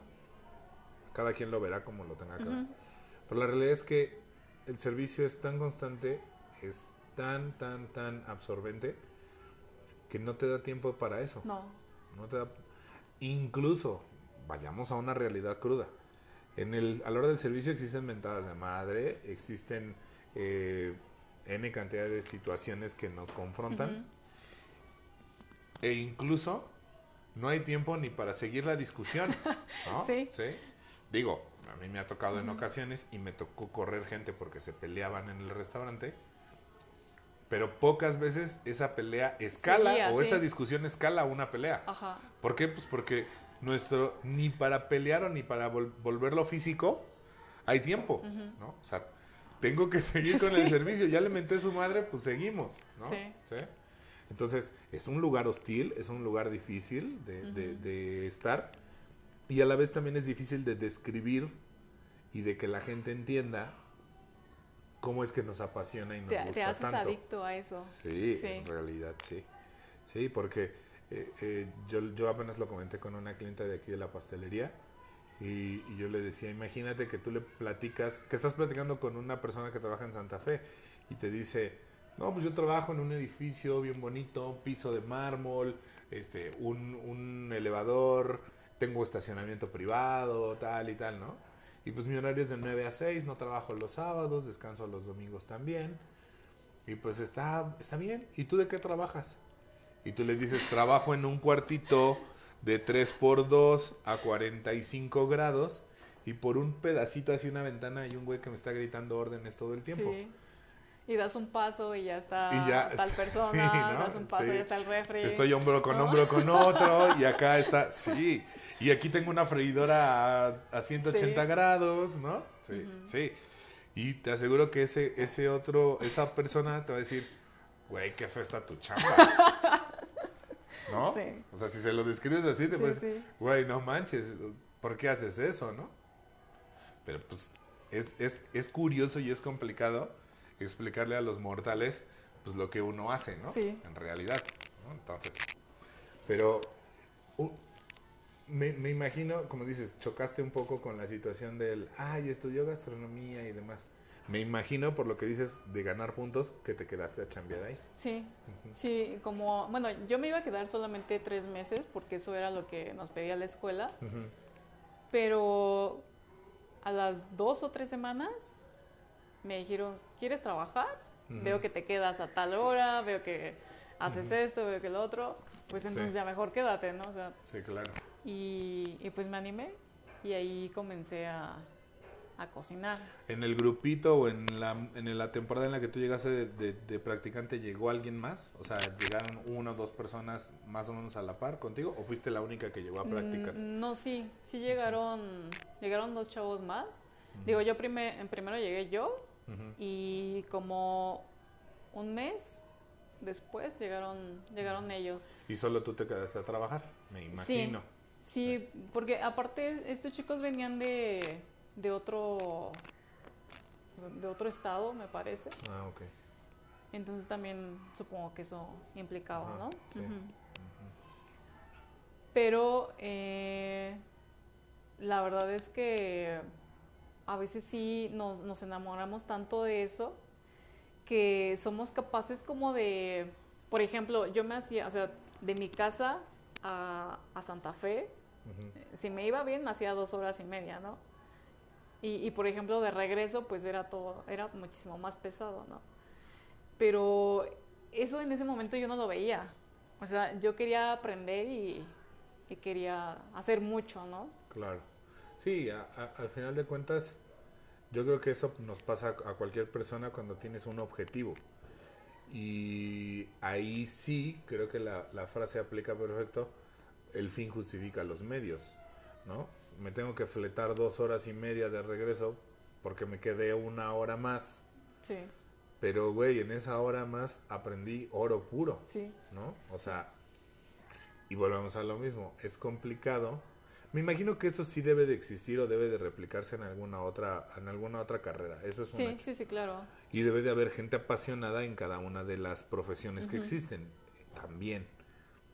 Pero pero a veces es complicado explicarle a la gente así como, güey, es que me quedé para que me enseñaran a trabajar, Sí, para que me enseñaran ajá, a laminar o para que me enseñaran más de esto. Sí, ¿no? Entonces la gente como que no cae en cuenta de qué niño tan raro, ¿para qué quiere trabajar? O sea, Sí, ¿no? ajá. Así como, ¿para qué quiere aprender a hacer pues, pues tal? justo ¿no? lo que tú decías, ¿no? O sea, vas a una escuela donde igual la colegiatura es, es, pues Alta, significativo, sí, ¿no? Y, y pues en el trabajo igual y no es bien... Remunerado. Ajá. Sí. Entonces Sí, e- es, algo realidad. contradictorio, ¿no? Sí. Es algo O sea, sí muy es de locos, costoso. sí es de locos, la verdad. Sí. sí, sí, porque, bueno, yo sí tuve compañeros que trabajaban y estudiaban y ellos se pagaban la carrera. Y de repente estos mismos decían, güey, ya no llego al mes, güey, ya no llego a esto, güey, ya estoy justo de dinero con esto o con aquello, ¿no? Entonces, si llegas a un punto en el que dices, puta, estoy pagando una escuela bien cara, pero no tengo, o sea, a mí me pasó, yo trabajaba en un salón de fiestas. Dices, estoy trabajando, voy a la escuela entre semana y apenas si salgo con algo o ya, de ¿no? la chamba, sí. ¿no? O sea, y dices, pues es para que yo Con ganara... el pasaje, ¿no? Sí, Ajá. exacto, ¿no? Pero, pero es complicado, es complicado que, que algunas personas entiendan cualquier pasión, Sí, cualquier pasión, o sea, cualquier cosa que te apasiona, a menos que te encuentres a otro apasionado como tú de lo mismo, lo voy a entender. lo va a entender, Sí. ¿no? Entonces, no, no es fácil a alguien que a lo mejor, no sé, es contador. No sé qué. no, Sí, es que- O alguien que está frente a una computadora, saludos a mi hermano, este, todo el día, pues prefiere estar de allá, eh, prefiere estar adentro de una cocina picando, corriendo. con todo el ¿no? calor O sea, con todo el ajá. calor. Con, un, con una cofia, con un cubrebocas, este, con un mandil encima de una filipina de Sí. algodón, ¿no? Y aparte a cuarenta y tantos grados adentro de la cocina, pues no es fácil describirles esa, esa cuestión, ¿no?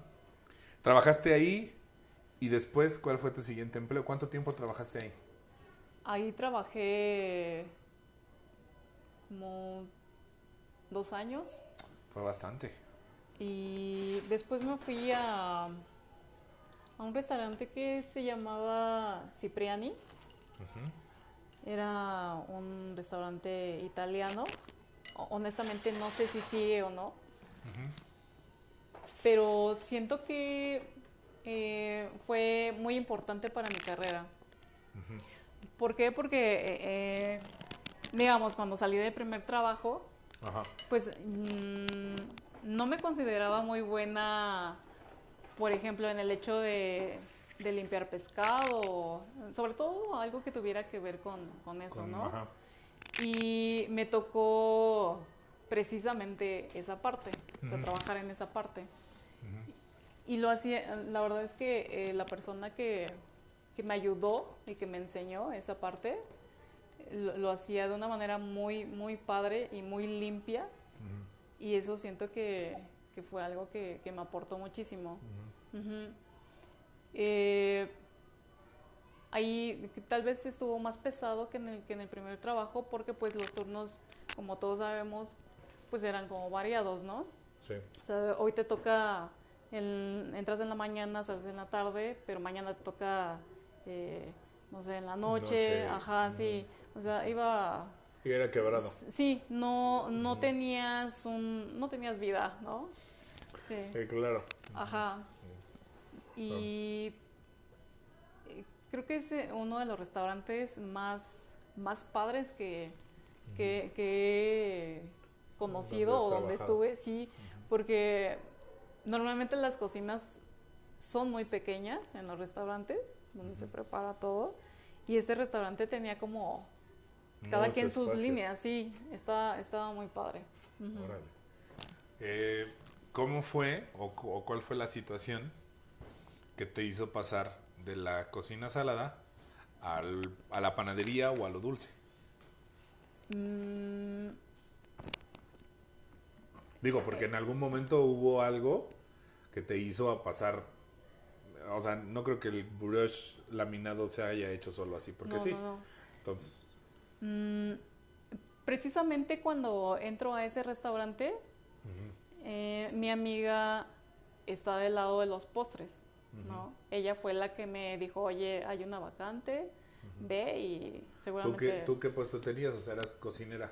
Yo era cocinera, me, eh, estaba mm, de encargada en la parte de sushi junto con otro compañero. O sea, cuando ella, cuando ella estaba en la, en la mañana, él estaba en la tarde y viceversa, ¿no?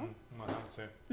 Y bueno, ella fue la que me dijo, pues ve igual y, y te late, ¿no? sí. Y, y yo veía cómo preparaban todos los postres y, y me encantaba ver eso. O sea, obviamente yo, yo amaba lo que estaba haciendo, pero me llamaba mucho la atención el cómo ella montaba los postres, cómo lo hacía como con mucha delicadeza al momento de, de emplatar. Sí, claro. Y creo que eso me hizo como, como meter, sí, como que metió la, cos- la cosquilla de decir, ¿y, y si tal vez me cambio de área? Ajá. ¿no? Pero mm, digamos que no tomé la decisión ahí. Más bien empecé a hacerlo en mi casa, empecé a hacer pan, empecé a hacer postres, pero más que nada empecé a hacer pan para venderlo. O sea, ya, ya quería como buscar esa manera de salir adelante eh, por Sí, mi propia cuenta, algo ¿no? más, ajá, sí. Porque también eh, digo, mi papá siempre me ha apoyado, pero tú también buscas la manera de decir, ya, ¿no? O sea, ya estuvo. Sí, llega un Ajá. momento en el que también, aunque, aunque sabes que siempre está ahí el apoyo, pues dices, no, ya necesito yo hacer lo mío, Sí, claro. tener lo mío, Ajá, este, incluso hasta para sentirse cómodo a la hora de gastarlo. sí, ¿no? sí es correcto. Porque, digo, cuando vas empezando, pues igual y no es como mucho tu salario. Entonces, pues a veces hay que buscar otra forma Sí. Para complementar tus Lo, gastos. lo hemos dicho aquí muchísimas veces. Eh, tienes en, en una temporada de la vida, en una temporada de la carrera, o sea, de la carrera no estudiando, sino de la trayectoria, vaya, tienes que sacrificar el área económica por el conocimiento, por la experiencia. Y no creo que haya ninguna carrera que no pase lo mismo. O sea, que tienes que a fuerza, Ujú. sí o sí, sacrificar. Creo que algún error de algunas carreras es que, o de algunas personas más que carreras, es pensar que porque estudiaste o porque pasaste por una escuela, O sea, no debes de sacrificar en algún momento el al lado económico por la experiencia. Sí, claro. Todas deben de ser así. En ninguna carrera estoy seguro que llegas y digas, voy a decir una estupidez. Ah, señor ingeniero, es recién egresado, tome 50 mil Sí, pesos claro. al mes. Pásele a su oficina con una Mac, ¿no? O sea, Sí, pues, no, obviamente no es que no, no, no. Eso nunca va a pasar. Aún vengas de Howard, ¿no? O sea, de, de la escuela que ¿no? O sea, digo, de que Sí. donde sea que vengas, ¿no? Sí, ¿Eh? es una realidad. Ajá, entonces, Ujú. yo creo que si alguien está, si alguien está escuchando el podcast y cree que porque estudió va a pasar eso, se le van, chef, acaba de egresar, le entregamos todo el restaurante, haga con él lo que usted quiera. Sí. Jamás en la vida va a pasar. No, y peor tantito si vas con esa actitud, ¿no? O sea, si llegas con Eh, una sí. actitud e- ególatra, Porque puede entre ser tu- comillas, ajá. Porque puede ser tu sueño, Sí, puede ser, pero de ahí a que lo tomes como tu realidad es otra cosa. ¿no? Sí. Exacto. sí, porque también, eh, digo, si llegas como con esa actitud, también existen como las novatadas, como Ah, que claro. se pasan de lanza por ahí, ¿no? Sí, no, y tú lo dijiste, todavía a ti te tocó el, el, a mí también, el, ah, vienes de escuela, ah, sabes mucho porque estudiaste, y la gente de mayor experiencia, mayoras, chefs que, que son empíricos. Claro, que, mi- que ¿eh? Para, sí, claro, esa- claro. Pero, pero a mí me tocó varias veces ver cómo, eh, eh, o sea, coincidíamos en, en entrar a trabajar cierta cantidad de chavos, ¿no? Y él y yo, los otros dos y yo veníamos de escuela y ellos los tundían y los tundían porque, no, es que eso yo no lo hago, o es que eso yo no lo sé, Sí. ¿no? o tal. Y les encantaba el clásico, pues no que vienes de escuela, entonces dices, ah, güey, pues mejor me quedo calladito para que no me estén tundiendo Sí, todos claro, los días, ajá. Porque pues tampoco de eso se trata, ¿no? ¿Sí? Entonces, eh, claro, claro que me, que me tocó y, lo, y me tocó vivirlo este, muy, muy, muy claramente. Este, y pareciera modo de mentira, pero también es parte de la evolución de la Sí. carrera, al final de Sí. cuentas. También eso hace que forjes eh, Sí. tu forma de ser, Sí, el claro. cómo manipulas o manejas las situaciones. Sí, porque no quiero volver a, a tocar cierta sensibilidad de alguien que nos escuche, pero la vida lamentablemente no es de, bon- de trato bonito todo el tiempo. Sí, La y no es queja, pero la vida pues es de madrazos. sí. Y solamente a madrazos se entiende uno y solamente a madrazos aprende uno, lamentablemente. Entonces, claro, yo lo dije hace rato, ¿no? A lo mejor nuestros papás buscan que uno, pues, eh, pase el menor sufrimiento posible. ¿no? Pero al final de cuentas, dediques a lo que te dediques tu vida, tienes que pasar por un proceso de evolución, de crecimiento, de aprendizaje. Y eso no lo trae otra cosa más que sufrimiento, en el buen sentido de la palabra. ¿eh? Sí. Digo, a excepción de la personita que hablábamos hace rato, ¿no? Que, no, yo la pasé de poca madre todo el tiempo, ¿no? O sea, ella no, ¿verdad? Ella la pasó claro. muy bien. Pero a fuerzas, o sea, no hay otra manera de ganar experiencia Sí, sí, claro.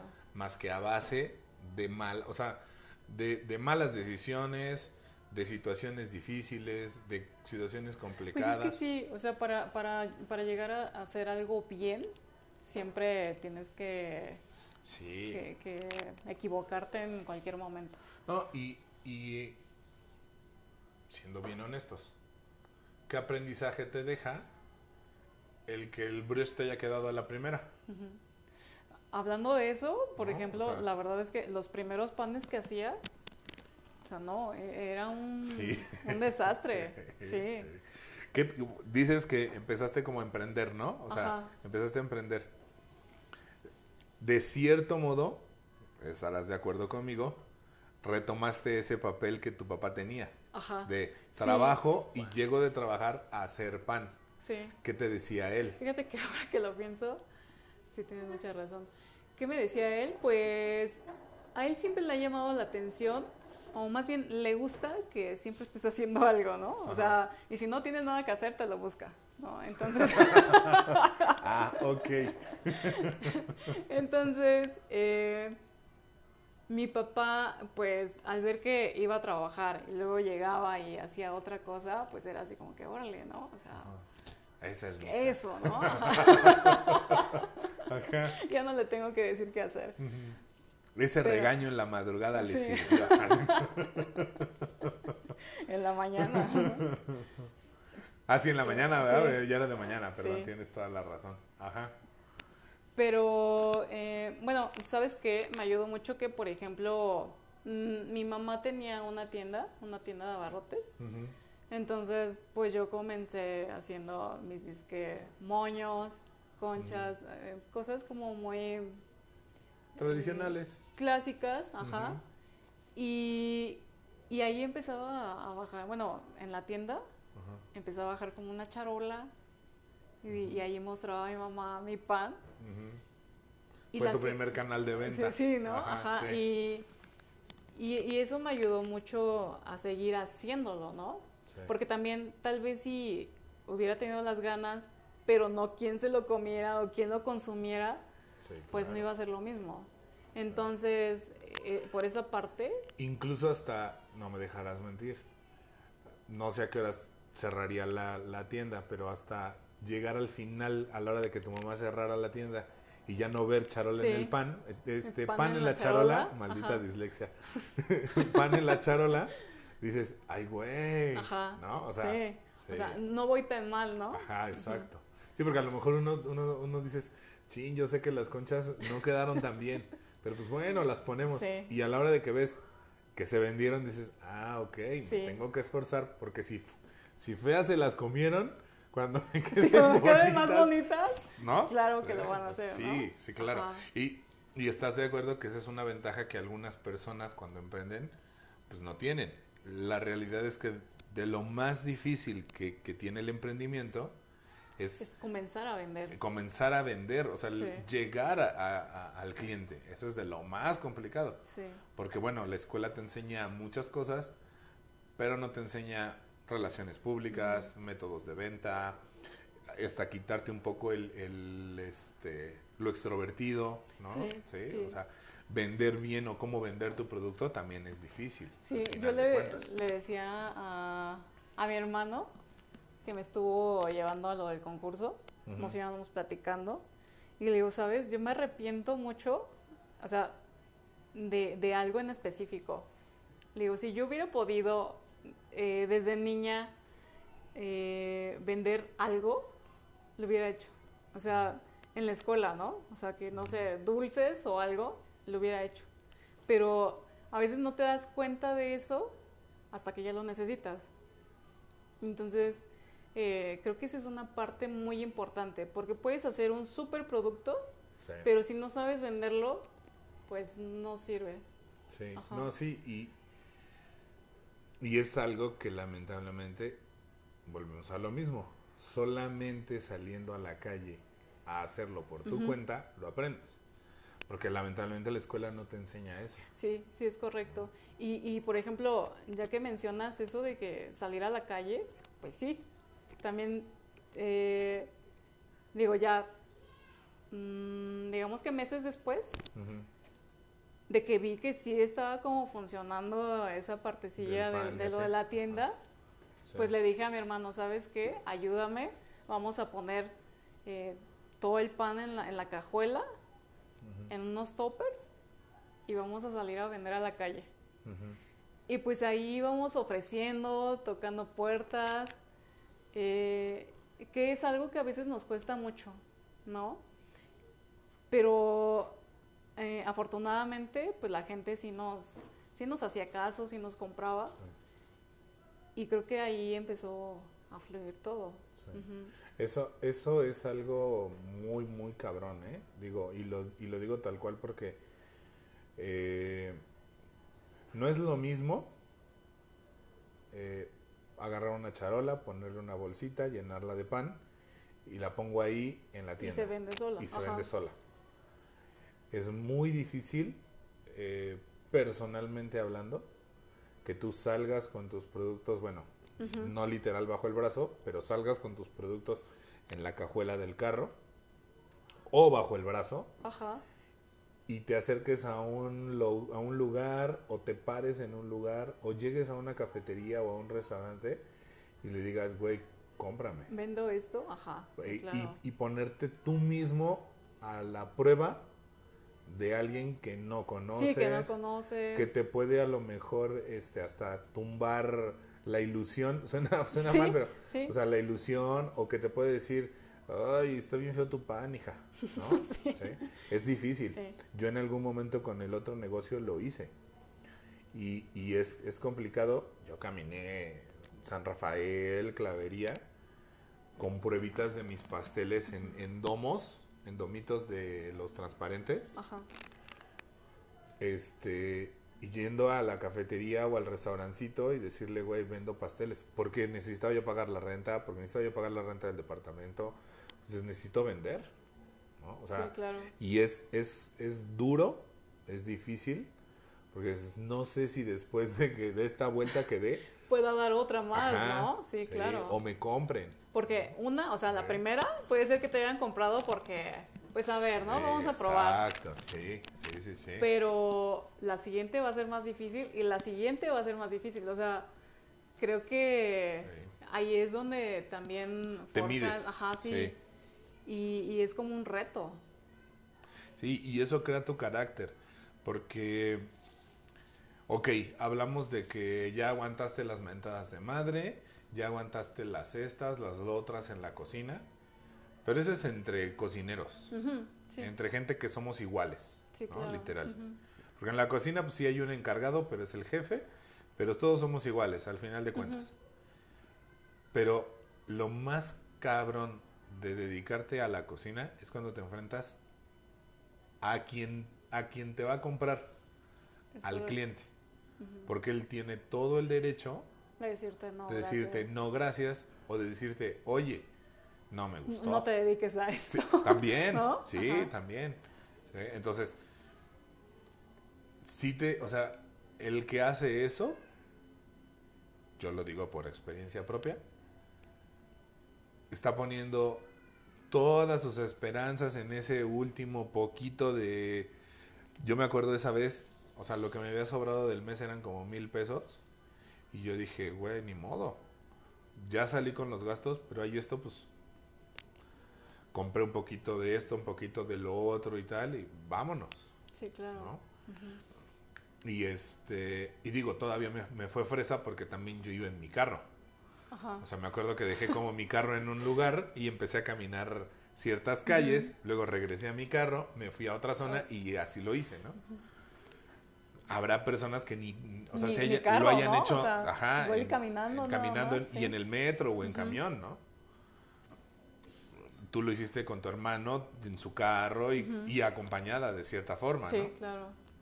Pero cuando tu emprendimiento te obliga a hacer eso, tienes que ser, o sea, muy, muy duro y te crea un carácter muy duro porque no es fácil No, ir no, y no pararte fácil. ahí y decir, esto es lo que yo hago. Sí, claro.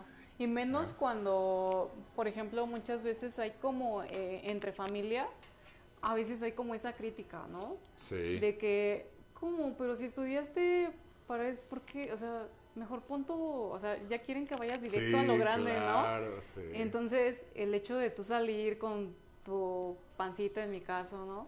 Pues era así como que, ay, no, ¿cómo crees? O sea, ¿cómo? La, o sea, la- la clásica de los mexicanos. Estudió y está vendiendo pan en la cajuela de su carro, Sí, ¿no? en la calle, En ¿no? la O calle, sea, sí, claro. Y entonces, eh, pues también es, es ir en contra de eso, ¿no?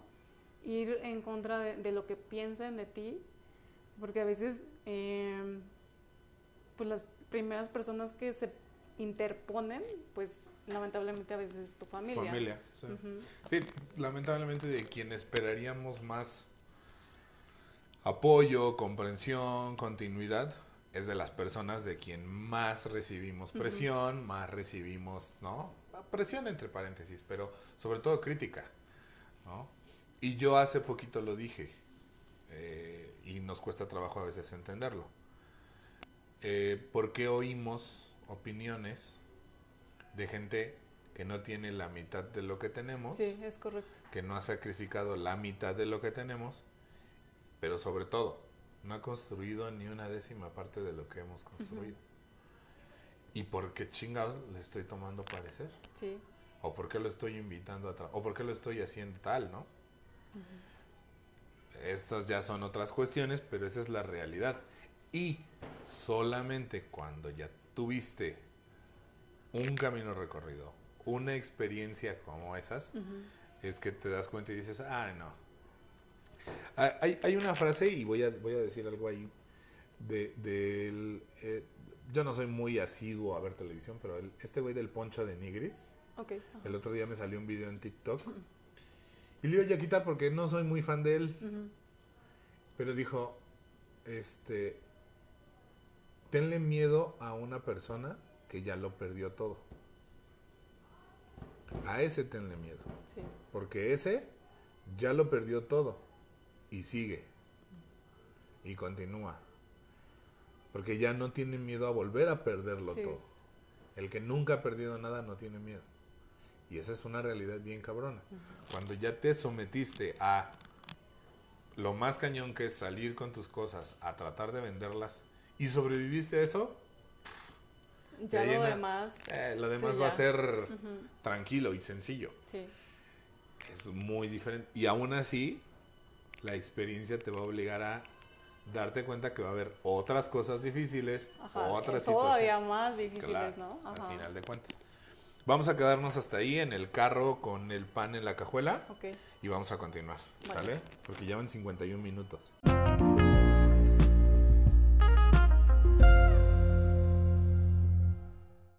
Nueve. Perfecto. Entonces, eh, pa- pasas a esta situación de comenzar con el emprendimiento, eh, pasas esta situación de, ah, pues a ver, ¿qué, qué, qué fue lo que pasó después? Ya estabas vendiendo el pan, ya lo estabas haciendo para, para vender, había buena venta, fue difícil, empezó bien, empezó lento. Eh, yo, yo creo que empezó bien para, para, Para lo que se para, hacía. para lo que hacía, ¿no? Ajá, sí. Eh, en ese entonces pues no, no hacía muchos laminados, solamente hacía como cosas muy, muy, como de bizcocho. Sí, normal, no, no tan laminado, sí. Pero eh, conforme fue pasando eh, los meses, como que los mismos clientes te decían, oye, ¿y por qué no haces esto, no? Y entonces, ¿Qué más? Ajá, sí. Sí. Y entonces siempre fue como un, ¿y ahora qué hacemos, no? O sea, cada semana era, ok, bueno, vamos a hacer, no sé, las conchas, este, donas, pero tenemos que meter algo, Algo algo, nuevo, diferente algo, cada, ajá. sí. Sí. Y, y pues así lo fuimos manejando. Pero llegó un punto donde yo sentía que me hacía falta eh, Más. más, sí. Sentía que, eh, pues obviamente, pues yo no, yo no era panadera, eh, no había estudiado panadería más que lo que nos daban en la escuela. Entonces, pues sentí la necesidad de, de meterme a un curso o algo. Pero más bien se me ocurrió entrar a una panadería, ¿no? que estuvo media, media loca mi, mi decisión porque yo, eh, bueno, mandé una, mandé un mensaje a una panadería que me recomendaron y ya me citan, me dicen, no, pues ven, vemos tu perfil y, vemos, ¿no? Total que voy, eh, me dicen, no, pues sí, sí te quedas, pero el trabajo sería en la noche. Y entonces, pues sí me sacó mucho de onda porque era hasta el DF y era en la noche. Ajá. Y para hacer como mi primer trabajo de panadería, pues sí O sea, era turno de la noche, llegabas Ajá. en la, a las 10, de 10 a 6. llegaba, no, hasta eso era un turno fuerte. Más. O sea, de 9 de la noche, a veces salíamos 8, eh, 9 de la, de la mañana. Y pues sí se hacía una... Un- bueno, sí era bastante producción. Y, en- pues 12 horas de trabajo Sí. prácticamente. y aparte, las, las personas que estábamos ahí, solamente éramos tres, más la persona de, de Loza, que más bien era como ayudante general porque de tanta producción, pues también se tenía que, que meter en, en la producción, ¿no? Y, y la verdad es que, soy súper honesta, en ese trabajo solamente duré un mes. O sea, eh, de plano dije, no. voy a, Todos. Voy Te- a, Te voy a decir algo. Y lo voy a decir abiertamente, igual. Hoy en día podríamos decir, ay no, yo tengo súper buena experiencia y pone uno cosas. No hay chef que no haya trabajado en un lugar que no ponga en su currículum. Y que no diga, güey, de ahí sí no, estaba muy cabrón, esto no me gustó, no esto. Y el que diga que no, está mintiendo. Sí. Y seamos honestos todos. Yo también tengo uno que no pongo en mi currículum. Que también trabajé un mes. Que también dices, que no, estuvo no de la chingada. Sí, claro. Sí. sí, Ajá. Y eso no me hace más ni menos. Al contrario, te forja.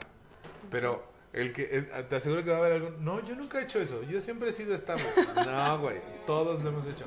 Y si no, bueno, si de verdad es honesto el que digan, este, no lo he hecho nunca, bueno, pues felicidades. Qué bueno. Sí, sí, la verdad, qué padre. Qué ¿no? padre, ¿no? Pero te aseguro que no va, o sea, es obvio que todos en algún momento tienen que haber tenido una experiencia así. Debe de ser. Estuviste ese mes, pero me imagino que en ese mes igual Sí. te curtió. Sí, sí, obviamente. Porque era eh, de, ahora sí que de todo, ¿no? O sea, si alguien se atrasaba, pues hay que apoyarlo. Porque al final la empresa es una, pero los que están ahí dentro se forma como un equipo, ¿no? Como tu familia. Sí, claro. Entonces, pues si no terminaba cierta persona, pues a echarle un montón, ¿no? Y entonces eso siento que me ayudó mucho, sea, en, en cuestión de conocimiento, de, pues sí, acoplarme a, a ciertos trabajos, ¿no? Sí. Y de visualizarme, ¿no? Porque al final, pues yo dije, pues entonces, al parecer así va a ser, ¿no? Sí, claro. O sea, Sí. si, si ya me decidí que... Conocer la realidad de la panadería. Sí, sí, Sí. O sea, si ya decidí que, que esto es lo que quiero, pues entonces tiene parte de cierto esto, ¿no? Sí, claro. Pero tal vez lo que me detuvo en ese entonces era como, como la paga, ¿no? O sea, venía de, de restaurante, ya ganaba un poco más, y entonces el bajar un poco tu salario, pues, pues no, a veces no, no te convence mucho. No, bueno, una cosa es sacrificar el, eh, el salario para ganar experiencia, sí. Pero una vez que ganas experiencia ya no debes de sacrificar el salario. Sí, claro. Y a, y a veces es algo que también cuesta trabajo explicarles, por ejemplo, a papá o a, a los papás, porque te dicen, pero es chamba, sí, pero no puedo bajarme. O sea, no puedo pasar de encargado a cocinero. Y no por ego, sino... Sí, porque tienes que ver hacia adelante, ¿no? Al final. sí, exacto, sí. O sea, es algo igual complejo de, de, de, explicar, pero no puedes, o sea, no, a menos que de verdad sufras en tu vida un reinicio total de, de, de una, re- una Sí, reinvención. o que la necesidad te, haya- te vaya... Sí, te obligue. Ajá. que de verdad no exista otra opción más que pues tomar el puesto más bajo. Pero pues sí, no es opción prácticamente nunca pasar de uno alto a uno bajo, de menos a uno igual. Sí, sí, es correcto. Y, por ejemplo, hablando de eso, mi compañero de- del, del concurso, pues ahí lo conocí. Eh, O sea, en ese Mm, trabajo lo conocí. Y es curioso porque a pesar de nada más haber trabajado un mes con, Mm, con él o con ellos, Pues se, se hizo como cierta amistad, ¿no? Pero sí, sí me dio, un- o sea, el, el día que dejé ese trabajo me dio mucha pena, pero pues tenía que hacerlo. Sí, o sea, sientes una, una, tienes un sentimiento encontrado Sí, de culpa, pero de cierta liberación o relajación que dices, ay, Sí. sí. No, además son bastantes horas, son bastantes horas. Y de ahí, saliendo de ahí, fue que decidiste emprender. No. no, todavía Ah, me fui a me fui a Puebla, estuve viviendo un, un ratito allá, pero fue súper así eh, espontáneo. Eh, Un fin de semana, con- junto con un amigo, fuimos a visitar una panadería Ujú. Y, y pues ya estuvimos platicando con, con la chef y así. No, pues qué, qué padre y cosas así. Y le preguntó mi amigo que si no tiene una vacante, ¿no? Y le dice, ¿por qué te interesa? Y dice, no, para mi amiga, ¿no? Ajá. Y pues nos dijo, no, pues en este momento no, no tengo una vacante, pero pues déjame tu, tu correo y si necesito de alguien, pues te, digo, busco. ¿no? Sí. Total que vamos, probamos su pan, nos regresamos y como a las dos semanas me marca la chef y me dice, oye, ¿qué crees que se me va una persona? ¿Cómo ves? ¿Te avientas, sí o no? Pero para esto, o sea, pues yo, yo viví aquí en, en el estado, ¿no? Tenía que buscar algo así súper rápido para poderme ir. Y pues yo no dudé. O sea, le dije, sí, chef, nada más dame una semana para, para buscar, sí, ajá. para buscar en dónde quedarme y así. Y pues ahí fue donde, donde entré, ¿no? Ahí en Puebla, Cholula. Estuvimos un rato. Eh, creo que es una de las panaderías donde más he aprendido. ¿Cuánto Antes- tiempo estuviste ahí? Ahí estuve. eh, Dos meses, ¿no? no, no, estuve ocho meses. Ah, Estuve ocho meses. Estuve viviendo en un cuartito. Eh, que, bueno, yo creo que es importante mencionarlo. La verdad es que sí me daba como mucha ansiedad. Porque todo el tiempo he estado acostumbrada a que siempre está mamá, papá, ¿no? Ahí como que, o sea, llegas del trabajo y, te ajá, sí, ¿no? O, que la alguien. comida, o que desayunas con alguien, ¿no? Sobre todo eso, el comer sola, sí me afectaba un poquito. Pero lo creí necesario para poder cortar con ese lazo o cordón que tenía con mis papás. Sí, Sí. claro. Sí, sí, sí. No, y además, eh, digo, en algún momento me imagino, quiero pensar, que por ejemplo, llegas de trabajar y a lo mejor tus papás salieron. ¿no? Ajá, Dices, llego y no hay nadie, pero hay comida hecha. sí, claro. Eh, No hay nadie, pero al rato llegan, ¿no? Sí. A Escucha que- ruido, ¿no? es ajá, sí, claro, sí, sí, sí. Sí. Sí, yo, yo el- un, me ha tocado vivir solo en diferentes circunstancias y trabajar solo en diferentes circunstancias. Yo lo que hago es por lo menos prendo la tele para que haya ruido. Sí. ¿no? Entonces sí, sobre todo los que venimos de una casa donde hay, mu- bueno, no muchos hermanos, pero mucho ruido, Mucho muy ruido. constante. sí. Entonces, este, si no estás acostumbrado a estar como en una casa en silencio, sin personas, pues sí, sí, sí te pega. Si sientes ahí como que dices, ay, güey. Ay, sí. Como Sí. que me voy otra vez al estado y regreso, ¿no? Sí. Igual y bueno, yo he renegado muchas veces de, de estar con mis papás, lo reconozco. Pero pues también es algo que uno tiene que experimentar, o sea, de, algún for- de alguna forma también tienes que experimentarlo. Y también tienes que hacerte, pues vaya, duro ante la situación, ¿no? Al final de cuentas. Estuviste ocho meses, te regresas a Ciudad de México. ¿Qué te dice la chef antes de, de irte?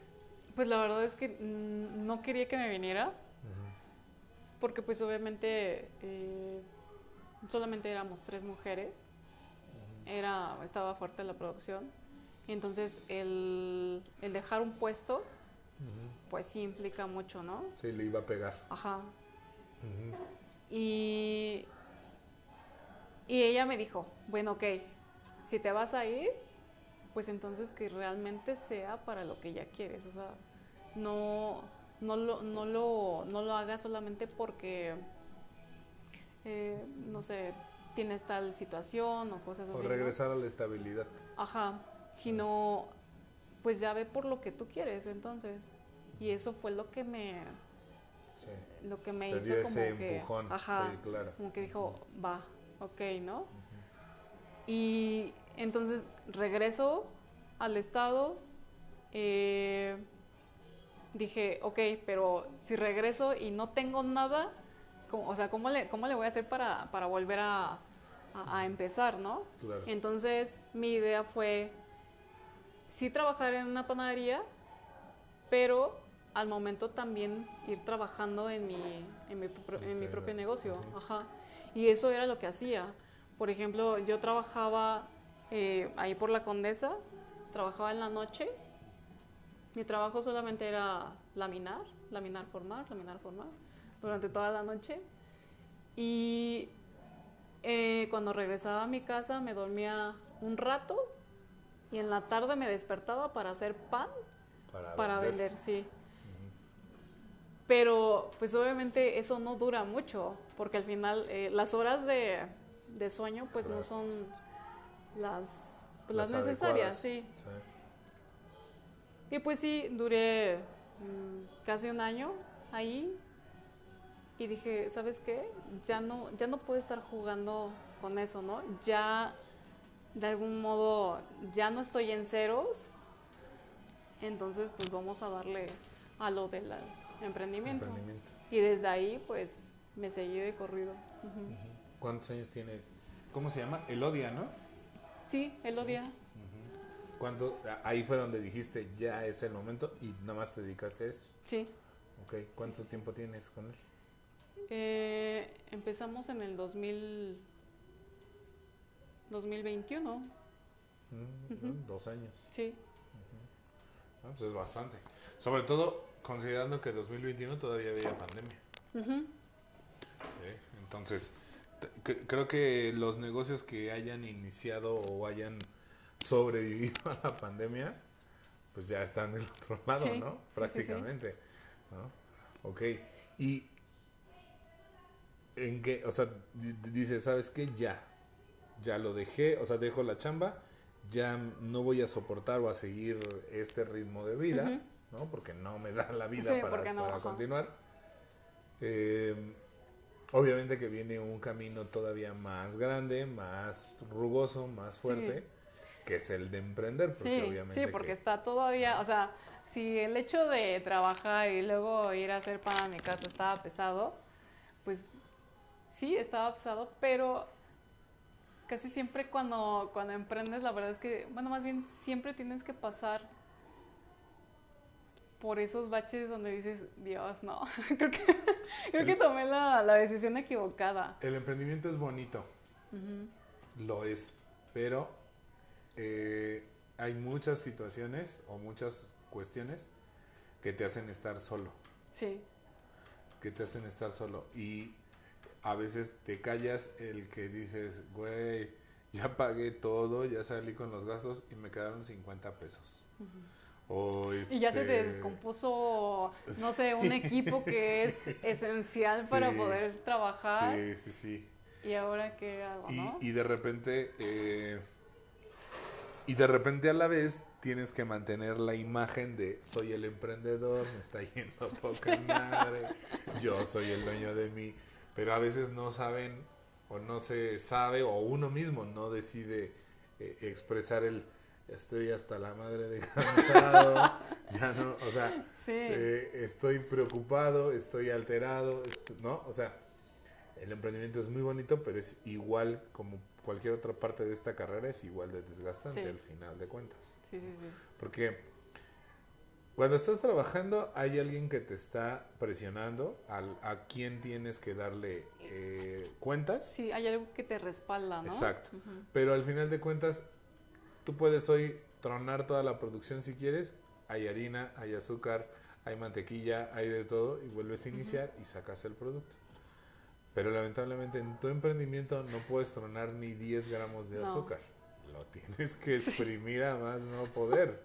Sí. Y, y los emprendedor- emprendedores no me dejarán mentir que a veces hasta te cuesta trabajo tirar las cáscaras del huevo, ¿no? Dices, güey, Sí. hasta, este- hasta los gramos de las cáscaras los estoy pagando, cabrón, y los tengo que tirar. Entonces, o sea, sí la responsabilidad cambia, pero sobre todo también la presión es muy diferente. ¿no? Muy, muy diferente Sí, sí. al momento de que emprendes. ¿Cómo ha sido la parte de... eh, me imagino que el, el método de venta pasó ya de ser eh, la cajuela del carro de tu hermano a una forma un poco más establecida. ¿Cómo fue cambiarlo? Eh, comenzamos a decirle a nuestros clientes que iba, o sea, que iba a ser pedidos, ¿no? Pedido- solamente íbamos a trabajar sobre pedido para que así también nosotros supiéramos qué tanta cantidad hacer y no hiciéramos demasiado.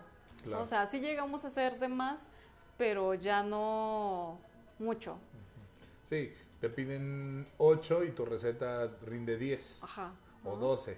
Entonces ya la dejas así. Exacto, sí, ¿No? sí. Y buscas, buscas vender esos cuatro que te sobraron. Sí, Que, ya es más fácil, ¿no? Exacto, que sí. hacerlo doble y Sí. ahora busca a quien te compre 20, ¿no? Sí, o, o ya sabes que voy a vender 20, mi receta es de 25, pero yo estoy haciendo 15 más para la exhibición, que no sé, no sé enteramente si se va a vender. Exacto. Vamos a ponerle pausa solo un segundo porque me están marcando, ¿eh? vale. Dame un segundo.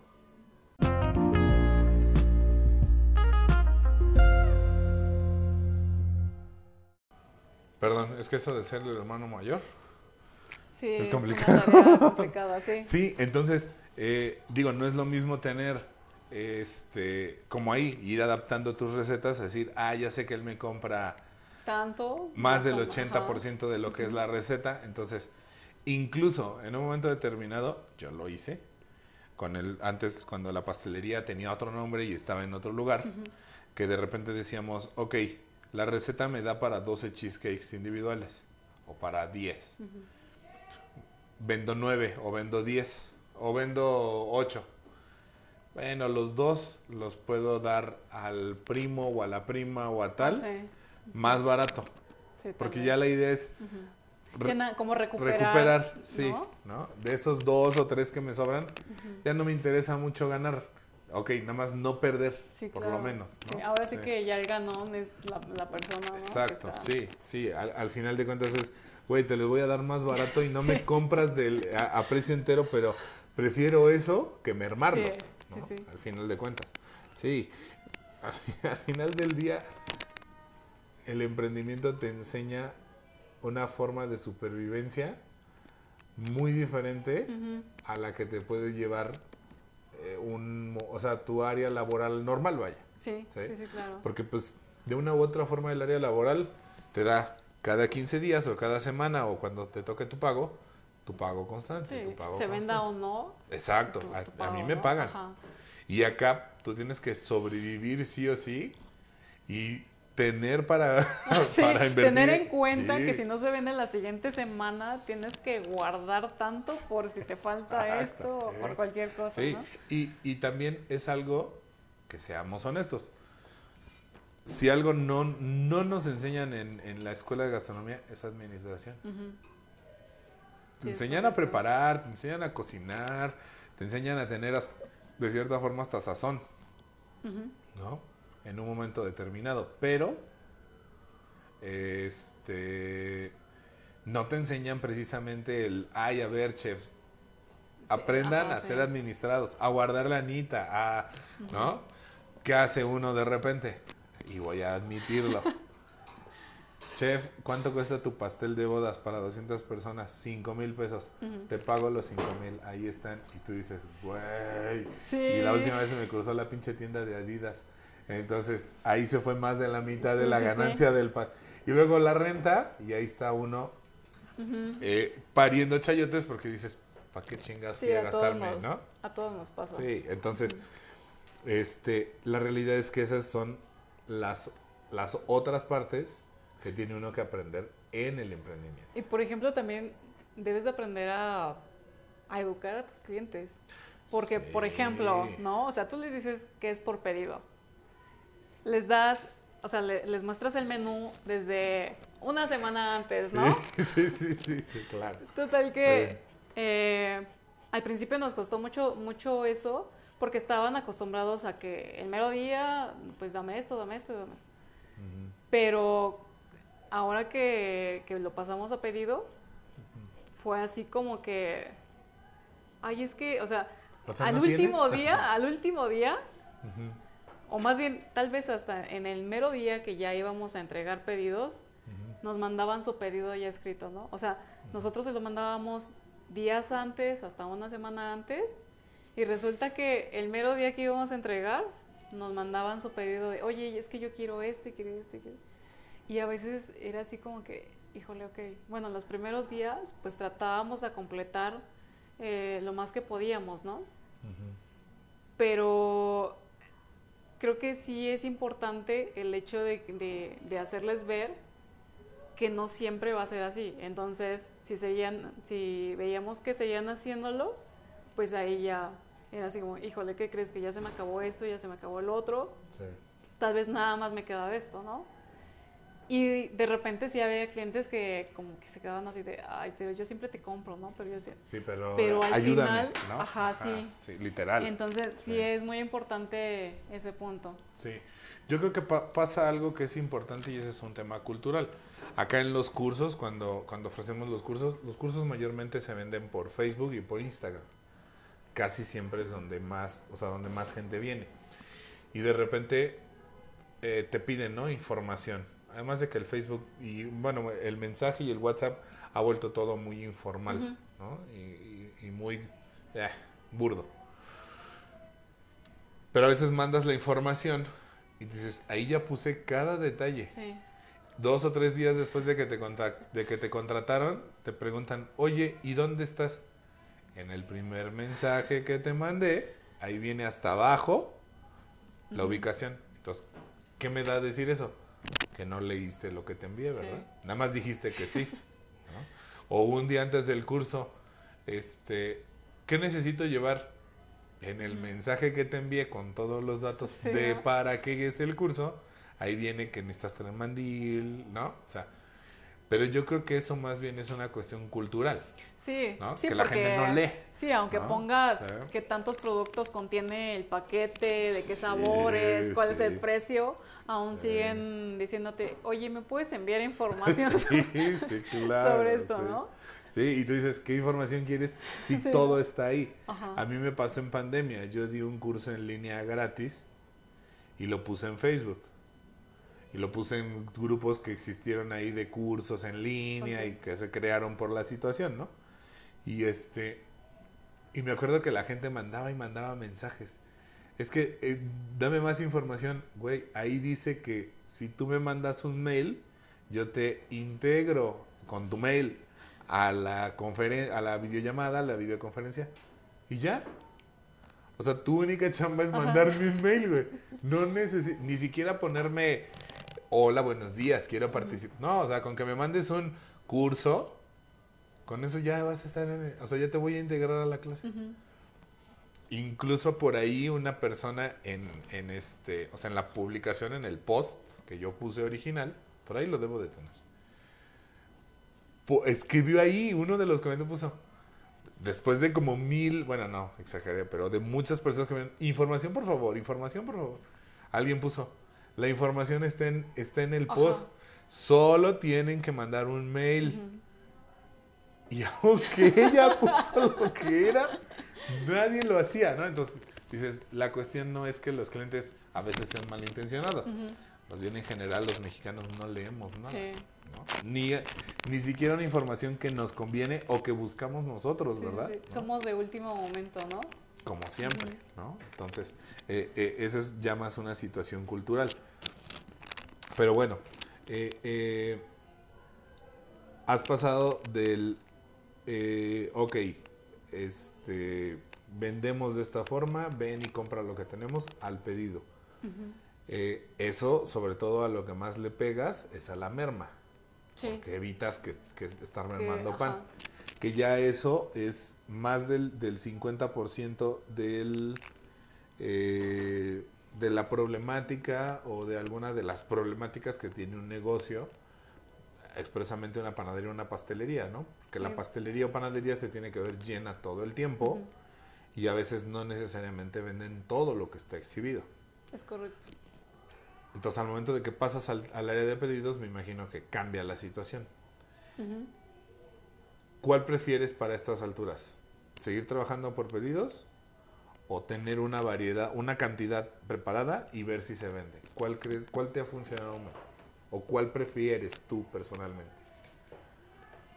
Pues ha funcionado bien lo de pedidos, pero la verdad es que sí, sí me gustaría tener un lugar Un lugar donde se venda. donde se, se exhiba. Sí, Sí. sí me, me latería mucho.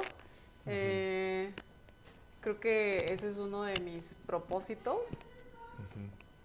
más importantes en este momento, el lograr ya tener un, un local abierto al público y, y pues que lleguen y, y también te compren ahí, ¿no?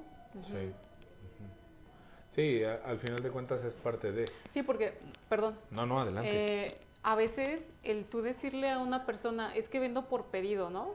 A veces eso eh, limita, ¿no? Porque entonces se queda con esa idea de que, ah, entonces si voy para allá, no pues va a no, tener no nada. va a tener nada porque pues es por pedido. Más sin embargo, si tú le dices, eh, tengo mi panadería en tal lugar, ya sabe que cualquier día que vaya a tal hora va a encontrar pan. Sí, claro. Entonces, ese es un punto negativo en cuestión de, de los pedidos. Yo, yo estoy exactamente en ese mismo esquema ahorita. O sea, los pasteles de boda y lo que preparamos para, para algunas este, cafeterías y restaurantes solo se hacen sobre pedido. La degustación de los pasteles de boda se hace programada, porque pues no tenemos nada elaborado, por lo menos no con ante- anterioridad. Y justo la semana pasada me pasó con un, la semana pasada, la semana antepasada, me pasó con una clienta que así igual. Me dijo este eh, habíamos quedado que nos veíamos un- el lunes o el martes y me dijo este voy para allá en la tarde pero sí tiene algo hecho y yo le dije no yo desde la primera vez que hablamos le dije cómo funcionábamos. Entonces pues no no tengo nada hecho. Y este y me dijo ah bueno pues entonces lo veo ah no es cierto fue para el, para un día viernes ya me acordé entonces lo veo pasando el fin de semana, el lunes o el martes. Entonces ahí es donde tú dices, en la madre, si yo la, si yo la dejo que se vaya todo el fin de semana, Sí. capaz que se le cruza alguien o algo y el lunes ya no Y, me ajá, ya no tienes venta. ¿No? Ajá. Entonces, eh, eh, ahí fue cuando yo dije, no, no te David, no te puedes poner de exquisito, cabrón, ¿no? Entonces, este, volteé, vi, dije, tengo esto, tengo el otro, ah, sí lo podemos hacer. Le dije, ¿a qué hora pe- pe- pensaba usted venir? A las 3 de la tarde, hagamos esto. No la veo a las 3, la veo a las 5, Ujú. pero déme oportunidad de prepararlo para que venga hoy. Ok. Entonces, dices, puta, sí, Sí. sí, o sea, si hablamos de rentabilidad, o desde un enfoque de rentabilidad, el por pedido es mucho mejor. Si te da espacio, ¿no? Sí. Sí. Y, y te da algo, algo que, el, que el retail o el, la venta al público no te da, No te que es seguridad. Sí, sí, es correcto. O sea, lo que vas a, a vender, lo que vas a preparar ya está vendido. Es un hecho. Y ese uno o dos que te sobran, incluso hasta son de tu ganancia, porque pues te sobraron, o los podríamos considerar dentro de tu ganancia. Y hasta que se los lleves a mamá o que tú te los comas, no se pierde, es, es ganancia. Pero a la vez ese es, ese es el, el contraste contra el pedido. Sí, Porque a veces el cliente quiere llegar, conocerte y decir, a ver, ¿tienes todo? sí, Y, y les tienes que reeducar y decir, a ver, mire, es que trabajamos de esta Sí. forma, tal y tal.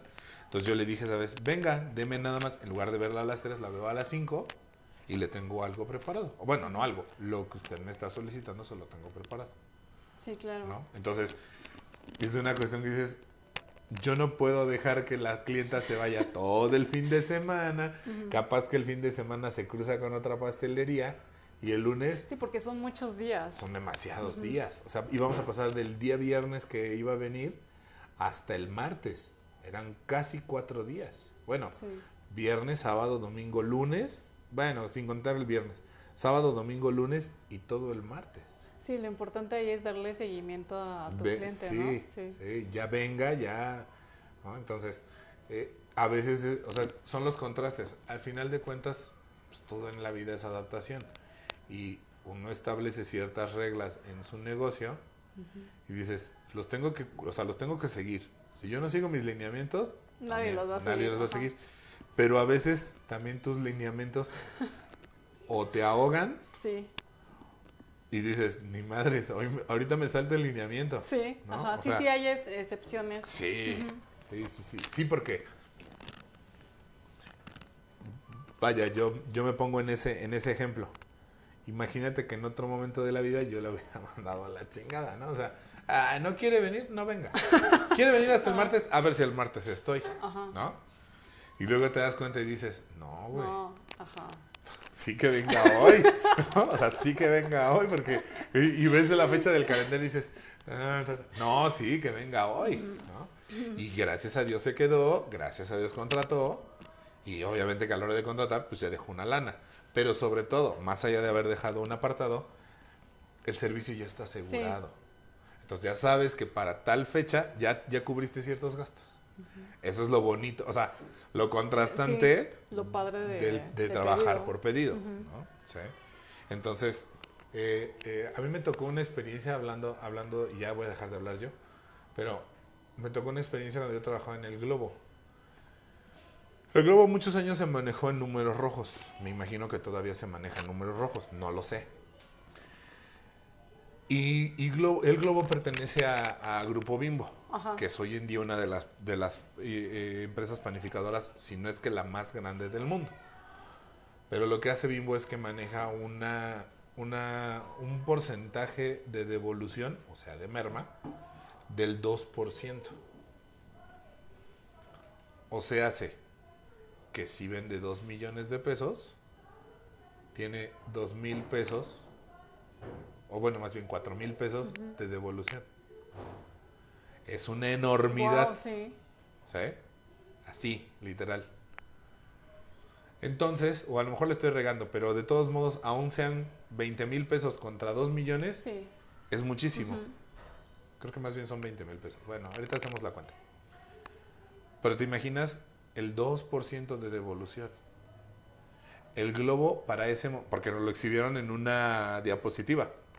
El globo para ese momento tenía una devolución del 14 o 15%. O sea, era Sí. eso era lo que nos mantenía fuera de que el globo recibiera utilidades, pudiera hacer muchas cosas como empresa. Ya hablando de empresas muy grandes. Y, en- y para ese entonces nos decían o nos hablaban muchos expertos, y ya sabes, Bimbo tiene una filosofía de trabajo muy constante, que es buena porque ha llevado a Bimbo hasta donde está, pero también lava mucho el cerebro. Entonces traían a un experto de Marinela, trajeron a un experto de Barcel, trajeron a un experto de, o sea, de los, del mismo grupo, Ujú. porque la merma, la mitad de la merma que se generaba la generaba el mismo personal a propósito. ¿Por qué? La tienda tiene que estar bien llena, pues ponte a hornear pan ajá, para que sí. esté bien llena, ¿no? En lugar de estar produciendo de una forma más inteligente, a partir de los históricos, a partir de tal, tal, tal y tal cosas. Entonces, eh, ahí fue donde nos, nos mostraron una situación con la industria panificadora y de la pastelería que decía, El mejor negocio gastronómico es la panadería. Si tú sabes controlar tu merma. Y ellos son el Sí. ejemplo más grande. A lo mejor ya por calidad no hablemos, porque es, es una cosa la rentabilidad contra la calidad. Sí, Para sí, este claro. entendido es algo muy diferente.